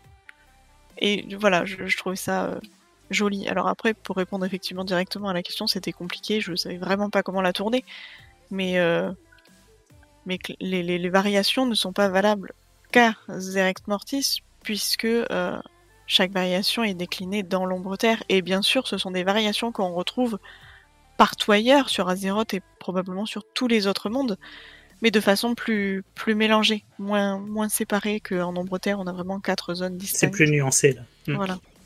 Bon, on va enchaîner du coup. Ensuite, nous avons les méditations. Euh, méditation sur l'existence. L'existence est contextuelle. La lumière ne peut être définie sans l'obscurité, et l'une ne peut pas exister sans l'autre. Il en va de même du langage. Point de signification sans raisonnement. Et plus le raisonnement est profond, plus la signification et changeante. La méditation sur les secrets. Les secrets doivent le rester, soigneusement dissimulés, préservés jusqu'au jour où ils pourront être divulgués au bon moment et au bon endroit. Un secret révélé d'une façon prématurée est synonyme de désastre universel. Les archives assurent l'équilibre. Le grand destin des progéniteurs doit être protégé à tout prix. Et la méditation sur la séparation je perçois l'harmonie et la juxtaposition d'être aussi alerte que dangereux. Est-ce pour cela que nous sommes séparés? Deux mondes à la fois si proches et si éloignés. Une barrière qui protège l'un de l'autre, comme le destin l'a toujours voulu. Et ensuite, nous avons euh, deux harmoniques qui ne font pas partie euh, de, des autres groupements, qui sont indépendants. Nous avons des cercles et des cycles. Les cercles travaillent en permanence. Ce sont des êtres d'harmonie pure. Leurs pensées ruissellent comme la rivière se divise en une myriade de petits affluents qui vont à leur tour alimenter le courant majeur. Et nous avons en dernier l'hymne d'admiration. Des sables arides à l'humus fertile, de la forêt au désert, le terrain évolue au gré des exigences de leur noble dessein. Les progéniteurs, grands architectes de la création devant leur sagesse, nous restons sans voix. Donc ici, euh, j'avoue que ça a été un peu plus compliqué pour moi de poser une question directement sur les, méditations. Je, ne voyais pas trop à quoi les, rattacher, mais si vous avez une idée, n'hésitez pas. J'ai une question qui est un peu plus euh, globale parce que sur ces derniers, on, a la méditation de la séparation, par exemple, qui parle à la première personne, qui dit je perçois, et qui, euh, dans le suivant, dans l'hymne d'admiration, dit les progéniteurs, grands architectes de la création, devant leur sagesse, nous restons sans voix. On sait que ce sont des écrits qui sont en langue des fondateurs, puisque c'est pour ça que nous pouvons les décrypter à présent. Mais qui pourrait être à l'origine de ces écrits? Ici, il y avait plusieurs personnes. Peut-être d'un côté, il y a genre peut-être des fondateurs qui ont écrit un truc, et peut-être d'autres, par exemple, euh, ah, par exemple les gyros ou d'autres choses comme ça. Peut-être qu'il y a vraiment un tout, genre Alors, ce, qui est dit, euh, ce qui est dit au début, c'est que euh, c'est un recueil de méditation sur les créations des fondateurs. Donc oui, il y a peut-être plusieurs personnes qui l'ont écrit. Maintenant, euh, que les fondateurs y aient participé, ça me paraît étrange. Bah, ils auraient pu prendre du recul sur leur création. Alors, moi, je pense que. Devant notre propre sagesse, nous restons sans voix. Exactement. non, non, après, dans dans les textes de Firim, à un moment, on parle de quelqu'un qui s'appelle le surveillant et qui a l'air de se placer au centre de tous. Et donc ça pourrait être simplement lui, sa réflexion à lui. Parce qu'il a ce regard extérieur qui est son regard de surveillant, qui, qui surveille justement comment ça se passe de toutes les parts et qui justement voit aussi toutes les frontières, comme c'est évoqué ici. Et si. Enfin, ça reste un avis personnel, hein, pareil, comme euh, tout ce qu'on discute là. Mais il y a 12 textes différents. Et il y a 6 parties de la cosmogonie.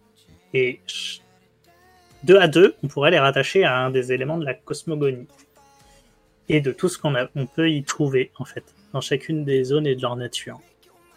Et j'ai trouvé ça assez intéressant parce que, euh, au final, tout est défini, mais tout se dirige vers un centre qui, qui synthétise tout ça.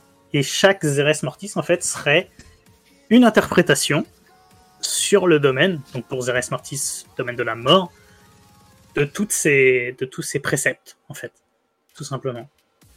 Et donc le langage des fondateurs, les fondateurs seraient au milieu de tout ça et auraient mis ces préceptes dans chacun des Zeres Mortis, du moins, et chaque domaine l'interpréterait et le créerait à sa façon avant de l'envoyer et que tout se mixe euh, dans les mondes qui, sont leurs domaines. Alors juste sur le dernier point, c'est effectivement une théorie qui me plaît assez bien. Par contre sur la théorie du surveillant, pour moi le surveillant est un négociant. C'est un peu le, je sais pas, mais le point relais des négociants qui est resté à Oribos ou quelque chose comme ça. Et en fait, là on sait que c'est écrit en langue des fondateurs, et on sait que les négociants ne savent pas parler, en tout cas ne savent pas décrypter la langue des fondateurs. Alors, écrire en langue des fondateurs, j'ai un peu de mal à y croire. Mais euh, c'est une théorie qui se tient, mais euh, c'est vrai que. Voilà. Moi, j'avais pensé euh, peut-être aux oracles, parce que c'est un peu la force qui est, qui est juste en dessous, on va dire, des fondateurs qui paraît en tout cas au-dessus des autres automas qu'on connaît à Zeres Mortis, déjà par leur nombre, parce qu'il y en a pas beaucoup, et beaucoup ont été corrompus. Je sais pas, puis je trouve que c'est un peu écrit comme euh, quand euh, nous parlait en fait, c'est très poétique, euh, comme je redis encore, hein, c'est on a l'impression que c'est un chant. donc je, moi je m'étais dit pourquoi pas pourquoi pas les oracles, ou alors en général les automas, mais en tout cas, comme disait Aldé, euh, je, pense que c'est pas possible que ce soit les fondateurs, et sinon ils auraient des chevilles euh, à ne plus. Voilà, c'est ça, une épine, et, enfin une aiguille, et, ça explose, quoi. Donc. Euh, donc voilà. après, je trouvais aussi, par exemple, pour tout à l'heure, des cercles et des cycles. Je sais qu'on en parlait hier, Aldé, et moi, ça me, ça me fait penser en fait quand on dit les cercles travaillent en permanence, ce sont des êtres d'harmonie pure, leurs pensées ruissellent comme une rivière se divise en, une myriade de petits affluents qui vont à leur tour alimenter le courant majeur. Moi ça me fait penser à justement ce qu'on disait tout à l'heure sur les Giro et euh, cette histoire de communication un petit peu euh, euh, télépathique entre eux. Et là on aurait un petit peu on aurait un petit peu l'explication de comment ils pourraient communiquer entre eux et comment, enfin pas comment Anoa on a été coupé, mais du coup serait coupé de ce réseau. C'est un peu ça en fait, hein, comme un comme un réseau optique ou des choses comme ça, ou comme une rivière qui s'écoule. tu captes pas. Un peu comme comme disent, un peu comme une rivière qui s'écoule en, qui s'écoule en plusieurs petits affluents et euh, et je trouve que c'est que c'est ça pourrait correspondre euh, au Giro. Voilà. Est-ce que du coup on passerait pas à la question suivante? Bah oui, puisque vous voulez pas me dire qui a pu écrire ça, euh, je, je, vais vous bah, demander. Euh, comme dans Shadowlands, on sait pas. voilà, c'est moi qui tout écrit, le mystère est révélé.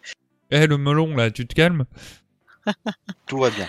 Et du coup, on peut se demander, puisque c'est un langage des fondateurs est un langage basé sur des symboles, et que euh, on sait que la mélodie est changeante, que on a appris que les symboles étaient euh, source de raisonnement, en tout cas fruit de raisonnement. Est-ce que vous pensez qu'il y a une logique euh, derrière des symboles, les, symboles utilisés par le langage des fondateurs qui pourraient permettre de comprendre les ouvrages de la bibliothèque qu'on croise par exemple au cours de la campagne? Moi, j'en suis persuadé. Je pense aussi. je pense aussi, mais ça va être un peu compliqué. Euh, je pense que les développeurs n'ont pas fait ça au hasard. hein. Il y a dû vraiment avoir un travail à générer un code euh, derrière. Et donc, tout comme un code a pu être généré, il peut être traduit pour qu'on puisse en retrouver les, significations derrière. Pour le coup, euh, le symbole de, l'alphabet euh, des, euh, des fondateurs me fait beaucoup penser, alors pour le coup ça n'a un peu rien à voir, à, l'alphabet précurseur dans la série de Jack and Daxter, qui du coup, genre, bah, le peuple s'appelle les précurseurs, ils ont fondé le monde, tout ça. Là on a les fondateurs.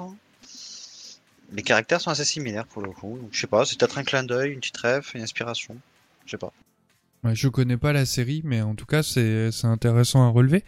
Euh, moi, je pense aussi un peu comme virus, c'est que on nous dit, et le primat nous dit, et pas que le primat d'ailleurs, euh, des négociants aussi nous disent que euh, le, langage des fondateurs est changeant, qu'il est pas euh, pas fixe en fait dans le temps, et c'est ce qui lui permet aussi, c'est ce qui permet à ce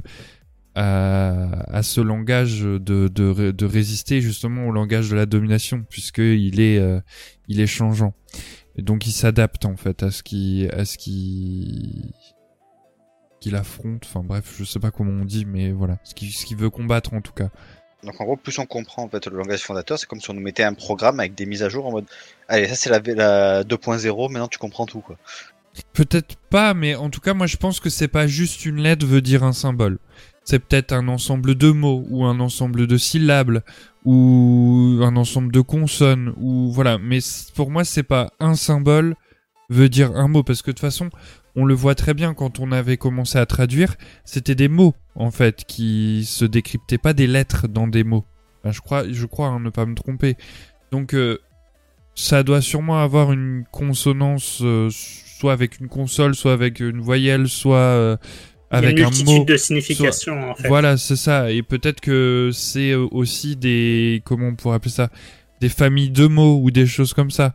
Ou alors peut-être qu'on part complètement qu'on a tout faux et que euh, ça veut rien dire et qu'ils ont juste mis des, des, des, signes comme ça et que du coup ils ont traduit sur des mots. Mais euh, Connaissant Blizzard, c'est possiblement ça, genre en mode Ah, ils vont perdre leur temps et on va... nous, ça nous fera bien rire. Bah, moi ça me rappelle un peu. Moi, je suis pas alors, d'accord du tout. Hmm.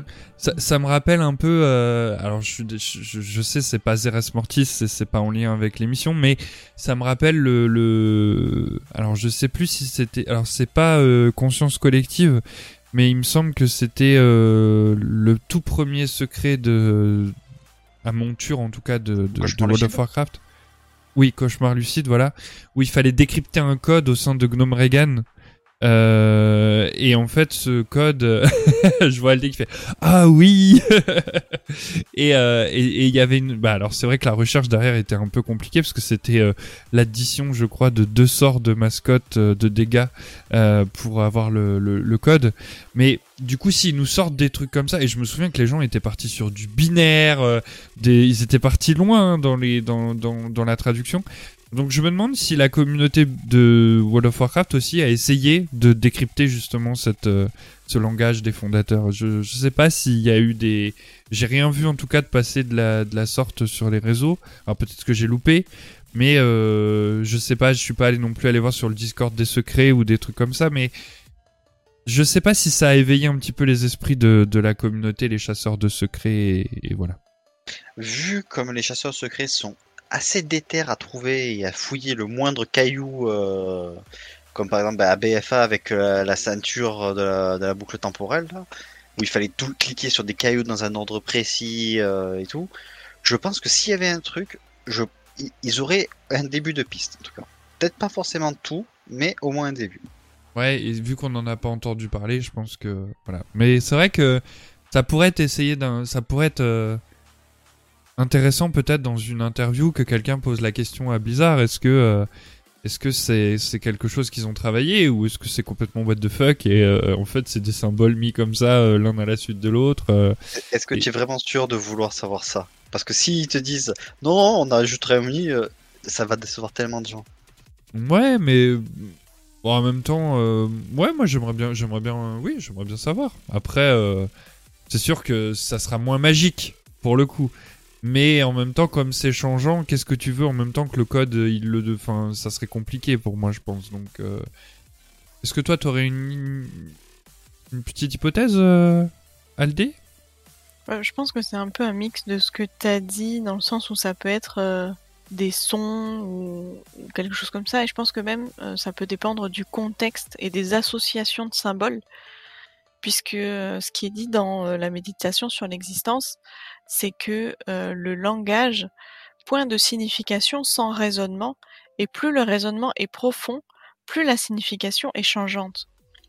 Donc s'il y a un raisonnement qui est profond, ça veut dire que en fait tu peux associer cinq signes, que ça aura pas la même, euh, le même sens que si tu enlèves euh, le dernier signe et qu'il y a donc que les quatre premiers qui restent.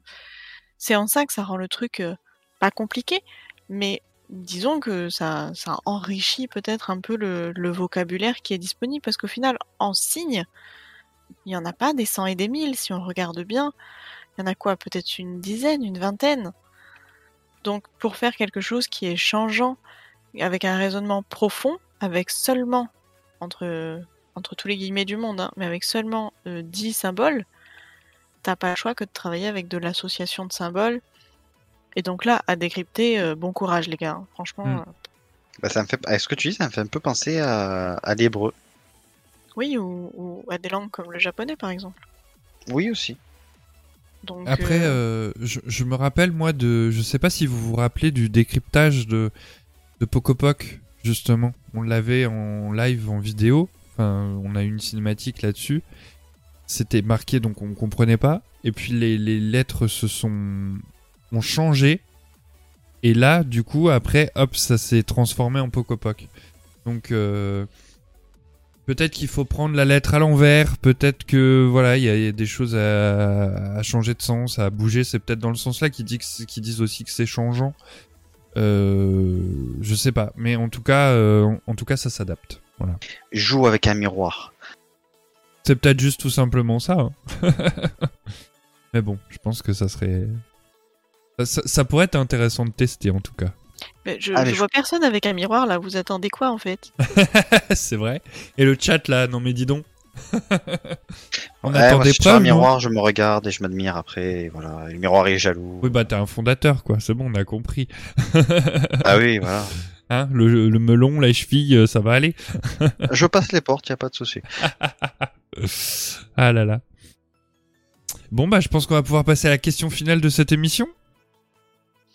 Eh bien, allez, du coup, d'un point de vue euh, vraiment, euh, d'un point de vue vraiment global euh, sur la zone de Zeres Mortis, son histoire, ses peuples, sa jouabilité et tout ce qu'elle a amené en termes de, de secrets, de, de connaissances dans l'histoire.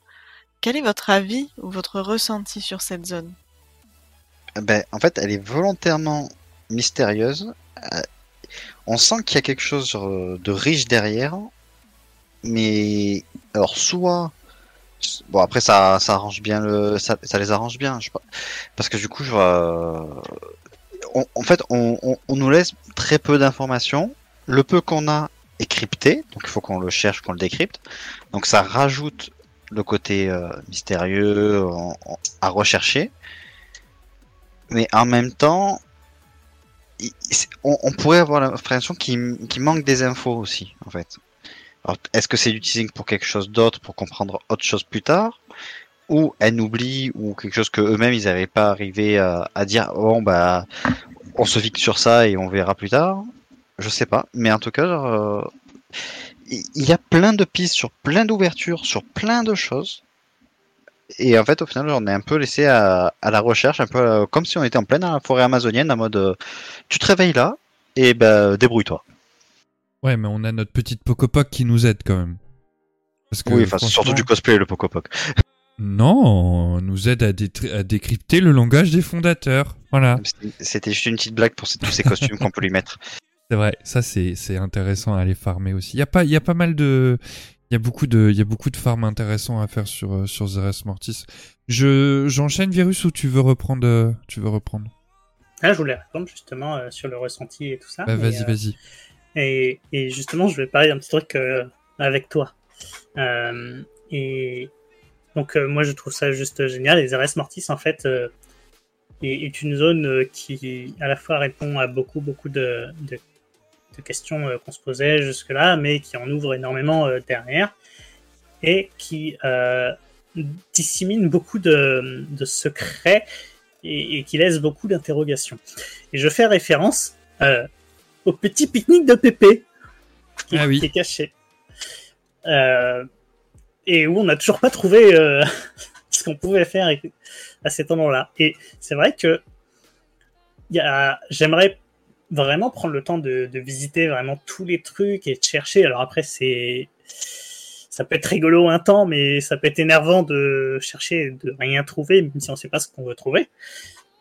Mais ça éveille tellement de curiosité que euh, même en l'ayant parcouru euh, dans tous les sens, etc., on est toujours à l'affût euh, de chercher une nouveauté, un truc qu'on n'aurait pas découvert, comme l'histoire du temple avec les différents symboles qui ouvrent les chambres, etc. Zares Mortis, c'est à la fois un, début et une fin en fait, et c'est hyper représentatif euh, du, symbole euh, de, l'infini en fait. C'est à la fois l'alpha et l'oméga, c'est le début et la fin de tout. Tout comme euh, les, les différentes zones de, de Zeres Mortis en fait. Chaque zone a, est, un, est une étape de la création allant de, de la vie jusqu'à la mort, jusqu'à la disparition et le recyclage des, des éléments. Et, c'est pour ça que Zeres Mortis, c'est une zone qui, m'a beaucoup, beaucoup plu. Euh, et, en fait, c'est au-delà de mes espérances. J'avais pas d'espérance particulière, mais je m'attendais pas à trouver autant de richesse sur une zone qui est au final pas très très grande, hein, mais euh, qui offre euh, des opportunités de réflexion principalement, qui sont juste euh, génial, génial. Pour toute personne qui, veut se torturer un peu la tête à réfléchir à des théories, à des possibilités d'évolution, de trouver des causes à des choses euh, qu'on peut avoir à trouver. Euh, c'est juste une zone euh, géniale, quoi. Faut dire aussi qu'il fallait qu'il se rattrape après Corsia. Ah, Corsia, c'était quand même la cité des secrets, hein, donc c'était un peu. Ça, pour moi, c'est un peu comme les, les mini-raids qu'on a eu sur les autres extensions. C'est des intermédiaires qui sont pas foufou en termes de, de plaisance, mais qui sont indispensables parce que c'est des pièces de jonction et de coordination avec euh, pour le lore en fait. C'est des étapes qui sont pas fun, mais qui sont indispensables à la compréhension globale. C'est tout. Oui, que tu prends, que tu comprends avec le recul en fait. Après, le seul regret moi que j'ai eu par rapport à, à Corsia, c'est que ben, les reliques qu'on a qu'on a récupérées, en vrai, euh, ça aurait été peut-être bien de les utiliser, euh, qu'elles nous qu'elles nous auraient servi à Zeres Mortis, ou alors peut-être peut-être que par la suite on ira les remettre en place, ou peut-être que pour ouvrir euh, un pan de la cosmogonie, ben il nous faudrait une des clés qui a là-bas, parce que c'est vrai que il y avait quand même pas mal de reliques qui étaient liées un petit peu à chaque force de, du cosmos. Donc, je sais pas, peut-être que c'est des, des choses qui sont mise là par Blizzard, mais qu'on viendra récupérer par la suite ou pas. Mais en tout cas, voilà, c'est là. Mais je pense que si c'est là, c'est que ça sert quand même à quelque chose. Et par exemple, on avait la carte de l'ombre terre, je me souviens aussi sur, euh, sur Corsia, et on voyait en fait qu'il y avait les quatre zones, euh, Oribos au milieu, et qu'il y avait en plus euh, une zone qu'on connaissait pas, et ben, du coup, c'est Zeres Mortis, et que du coup, ben, ça faisait un petit peu cette carte qu'on a actuellement, avec euh, Oribos au centre. Euh, et puis donc on a euh, les, les, les, quatre zones euh, Bastion, Revendress, Maldraxus, tiens j'ai oublié la mienne, l'antre et on a maintenant du coup Zeres Mortis, donc ça on fait 6 si je me trompe pas, plus Oribos au milieu, ce qui fait 7 du coup, si c'est 7. Euh, mais, euh... mais, mais, ou alors si c'est 7, peut-être aussi parce que chaque Zeres est un septième pilier, ou on sait pas. Enfin bon, bref, voilà. Mais en tout cas, voilà, plein de, plein d'énigmes, euh, une zone euh, hyper intéressante. Euh, Pocopoc qu'on peut euh, grimer de A à Z, on peut lui mettre euh, un pépé sur la tête, une bougie, un chapeau, euh, enfin plusieurs chapeaux, euh, une couronne de fleurs. Enfin, il y a, vraiment plein plein de, choses possibles pour Pocopoc. On peut aussi changer son armure. Donc euh, voilà, il y, a- vraiment plein de choses à faire. Elle peut nous aider au combat, elle peut nous healer. Enfin, voilà, c'est un peu, c'est un peu notre notre notre petite mascotte favorite, même si on peut l'avoir aussi en mascotte mascotte auprès de, du cercle Oléa. Oui, c'est elle, Kangzo. Euh, c'est bien elle parce que c'est euh, et on avait relevé déjà plusieurs fois ça dans le podcast euh, dans les prochains dans les futurs non, non dans les podcasts précédents je vais y arriver euh, c'est toujours facile pour croire. voilà c'est c'est ça j'ai du mal hein. c'est le langage des fondateurs il est changeant excuse-moi hein, j'ai un peu de mal mais euh, du coup oui des fois il disait il puis après il disait elle et au final maintenant c'est que elle. Donc c'est bien apparemment elle.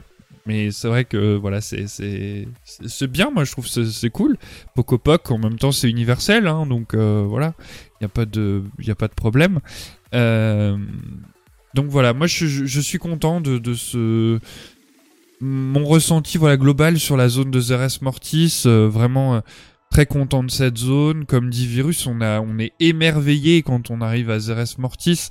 Ça change de Corsia ça change de l'antre c'est voilà c'est coloré. Il y a deux biomes bien distants. Ce que je regrette peut-être un peu c'est de pas avoir peut-être eu plus de biomes parce que les Gyros nous apprennent aussi qu'il y avait qui qui apparemment euh, potentiellement d'autres biomes aussi ou que peut-être ils sont passés par d'autres biomes avant d'arriver à cela mais en tout cas euh, voilà il parce que je sais qu'il parlait d'une ère glaciaire aussi à un moment euh, quand on fait des, des journaux donc euh, voilà il y a, y faut vraiment faire attention à plein de petites choses.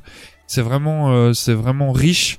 Euh, les coffres le farm est intéressant il y a des puzzle jump on peut prendre la peau d'un d'un hélicidé pour résoudre un, un puzzle. Enfin voilà il y a y a plein de, de, de, de choses diverses et variées les rares les rares aussi sont intéressants puisqu'on retrouve euh, on va retrouver des, membres du cartel Uxi, on va retrouver des protecteurs des fondateurs, on va retrouver des, des là comme là je vois par exemple il y a Akaris, on va retrouver euh, des des arachnides, on va retrouver vraiment toute la faune possible de de de, Zeres Mortis et aussi des des corrompus par euh, le geôlier. Euh, voilà, la, zone est magnifique. Moi, mon seul petit regret, voilà, c'est de que la la la forge des limbes qui est au milieu ne soit toujours pas réactivée parce que je trouve qu'elle est elle est moins jolie quand elle est un peu éteinte comme ça quand ça tourne pas et qu'elle et qu'elle luit pas de, de, toute cette euh, de toute cette beauté voilà que- qui est la, la forge des limbes. Donc euh, voilà. Moi je, je suis très très content de de cette zone très content de ce patch euh, la répute qui est un peu difficile mais ça va venir. Euh, et le langage des fondateurs, euh, moi je trouve que c'est, génial de nous avoir proposé des énigmes comme ça, et je pense que c'est un peu ce que les joueurs ils aiment bien justement, c'est un peu avec Blizzard, c'est toutes ces énigmes qu'on a un peu depuis, allez on va dire Mist of Pandaria Légion, où on a on a vraiment commencé à avoir les premières énigmes avec les les les paroles de ah comment il s'appelle euh, Ilginot euh, Ilginot, voilà, c'est ça. Donc euh, après, il y avait eu aussi un peu le, le futur que Irion euh, sentait venir, euh, des choses comme ça. Donc euh, c'est intéressant, toutes ces petites énigmes. euh, voilà, là on voit sur le, on voit sur le live justement les, Giro que je comprends pas du tout et qui parlent en, langage fondateur et pas en fongage landateur. Euh, donc euh, donc voilà, je suis désolé, il est un peu tard, je commence à avoir la langue qui fourche. Du coup, je pense que je vais laisser la parole et je vais laisser sûrement la parole à, mes, à, à Aldé. Je pense que tu as peut-être quelque chose à dire aussi. Oui, au final, une zone qui est quand même très riche, même si elle n'est pas riche de la même façon que Corsia. Effectivement, Corsia, il avait énormément d'activités, mais là, il y a moins d'activités, disons, euh, journalières à faire. Mais effectivement, la zone est, est tellement plus belle, tellement plus euh, colorée, tellement plus riche. Euh, on ne fera pas des mornes qu'une faune comme ça, on n'en a jamais vu de voir des escargots, les raptoras qui ont été complètement retravaillés, les loups, les cervidés, ils sont vraiment magnifiques, c'est des nouveaux designs. Je rappelle que c'est un patch, c'est pas une extension. Et on a un retravail graphique qui est quand même euh, monstrueux, je trouve. Euh, sans parler des automas qui sont complètement basés sur une armature différente, les gyros. tout ça, on connaissait pas. Il y a un travail qui est quand même immense et il faut le saluer. Qu'on aime ou qu'on n'aime pas, le travail est là. Pour une fois, on arrive dans une zone qui ne nous veut pas du mal, sur lesquelles on n'est pas euh, on n'est pas hostile, la faune n'est pas hostile. Et au contraire, on arrive vraiment pour les sauver. Et ils le comprennent tout de suite. Ils cherchent pas du tout, euh, enfin la faune en tout cas, hein, parce que les éclairés, autre chose. Mais on cherche pas à nous faire fuir. Et en même temps, euh, on fait toute la campagne, on en apprend très peu sur les personnages qui nous aident. Mais on a la possibilité, si on veut, de pouvoir en savoir plus. Et pour moi, c'est hyper important parce qu'il y a des gens qui, euh, qui s'en foutent un peu de l'histoire et qui déroulent les quêtes et toutes les quêtes à blabla. En fait, c'est super chiant quand tu veux pas lire. Là, on n'a pas trop de quêtes à blabla, c'est que des quêtes vraiment euh, à action. Et si on veut le blabla, on peut, mais c'est pas obligatoire. Et c'est vraiment un aspect qui me plaît. Après, je reviens pas sur l'aspect euh, peu de quêtes et, du coup, ça se farme très vite parce que, enfin, après, c'est un aspect de joueur casu. Mais euh, je comprends que les joueurs euh, qui passent la journée, ils s'ennuient. Du coup, comme c'est pas mon cas, euh, je, ça fait pas partie de mon avis. Mais voilà, encore une fois, des personnages qui ont, pris le temps d'être développés, c'est quand même quelque chose qu'on demandait sur les autres zones et qu'on a enfin obtenu. À la différence de Corsia, la zone est vraiment colorée. À la différence de de l'ombre terre, c'est pas complètement rigide. On peut faire ce qu'on veut dans la zone. Moi, je pense que là, les devs ont bien travaillé. Et ils ont vraiment écouté la commu pour, euh, pour créer cette zone et pour créer euh, tout ce qui va avec, donc la réputation, euh, le farm, et tout et tout. Donc, en résumé, conquise. cette zone, par rapport à ce que tu dis, ça me fait penser à un truc, c'est qu'en fait, elle, elle, fait un peu genre le miroir pour le joueur de ce qu'elle est dans, dans la DGS, dans la du jeu. C'est-à-dire que genre, c'était un peu le bac à sable des fondateurs pour créer les plans de la mort. Et du coup, genre, bah, pour le joueur, c'est un peu le bac à sable, genre de, de cette extension, en mode je peux faire un peu ce que je veux. Moi, je dirais plus que c'est un aboutissement, hein, donc pas trop bac à sable, au contraire. C'est quelque chose qui a été hyper, euh, hyper travaillé et qui est hyper évolué, justement. Bah, Mais après, c'est vrai que c'est c'est tellement évolué que ils l'ont construit pour que ça reste simple d'utilisation. Bah, en fait, euh, pour ce qui vient derrière c'est bac à ça dans le sens où, comme on utilise par exemple sur un jeu qu'on dit qu'il est sandbox ou quoi, en fait, c'est que le joueur est libre en fait de faire beaucoup de choses, de faire un peu ce qu'il veut dans l'ordre qu'il veut, euh, des choses comme ça. Et dans la digeste, dans l'histoire, dans le lore, là c'est un peu le back vraiment des fondateurs qui a créé, ils se sont servis de ça pour faire euh, tous les plans de la mort, enfin tout le plan de la mort. Donc euh, c'est dans deux sens différents, mais au final ça, ça rebondit. Ah oui, moi j'avais pris le sens bac à sable dans le sens euh, prototype euh, essai quoi, tu vois. Et non, toi, c'est côté. Euh, non, c'est vraiment l'air de jeu. C'est pour le joueur, c'est l'air de jeu. Mais c'est vrai que moi, je suis content un petit peu où on va dans le sens un peu où où le joueur laisse sa trace quand il passe. Et ça, c'est on avait du mal un petit peu. Euh, on avait du mal un petit peu sur les. C'est dégueulasse, gros. T'as dit pas faire ça dans le sable. mais non, mais dans le sens où euh, quand on on laisse un impact derrière nous, quoi. C'est ça que je veux dire. Où on peut, euh, quand on revient, on peut dire, euh, bah là, on est passé là, euh, on a fait ça, il y a ça qui a changé, des choses comme ça, quoi. On a, on a un changement, on a une mise à jour du truc. Et Blizzard va de plus en plus vers ça, et moi ça me plaît beaucoup parce que je trouvais dommage qu'on n'avait pas ça dans les anciennes extensions. Alors, quand je parle des anciennes extensions, c'est à peu près avant MOP, quoi. Donc, donc voilà, moi je suis content que maintenant on a un peu plus ce, ce point-là où on arrive à voir qu'on est, passé par là, quoi. Bah, avant moi, c'était compliqué parce que bah, il y avait les limites techniques en fait. On le voit rien que dans la narration des quêtes, quand tu compares par exemple déjà, euh, bon Vania c'est plus compliqué mais il faut l'histoire classique, euh, BC déjà avec Lich King, déjà tu sentais qu'il y avait une évolution technique qui permettait de mieux narrer, Cataclysme a amélioré, euh, Mop pareil, et après voilà, c'est de l'avancée technologique qui aide aussi à ce niveau-là. Ouais, bah oui, bien sûr. Après, euh, heureusement, hein, parce que ça serait l'inverse, ça serait bizarre, mais bon, et pas Blizzard. Allez, je crois qu'il est temps qu'on termine l'émission. Et sur ce, bonne nuit. Hein. Voilà.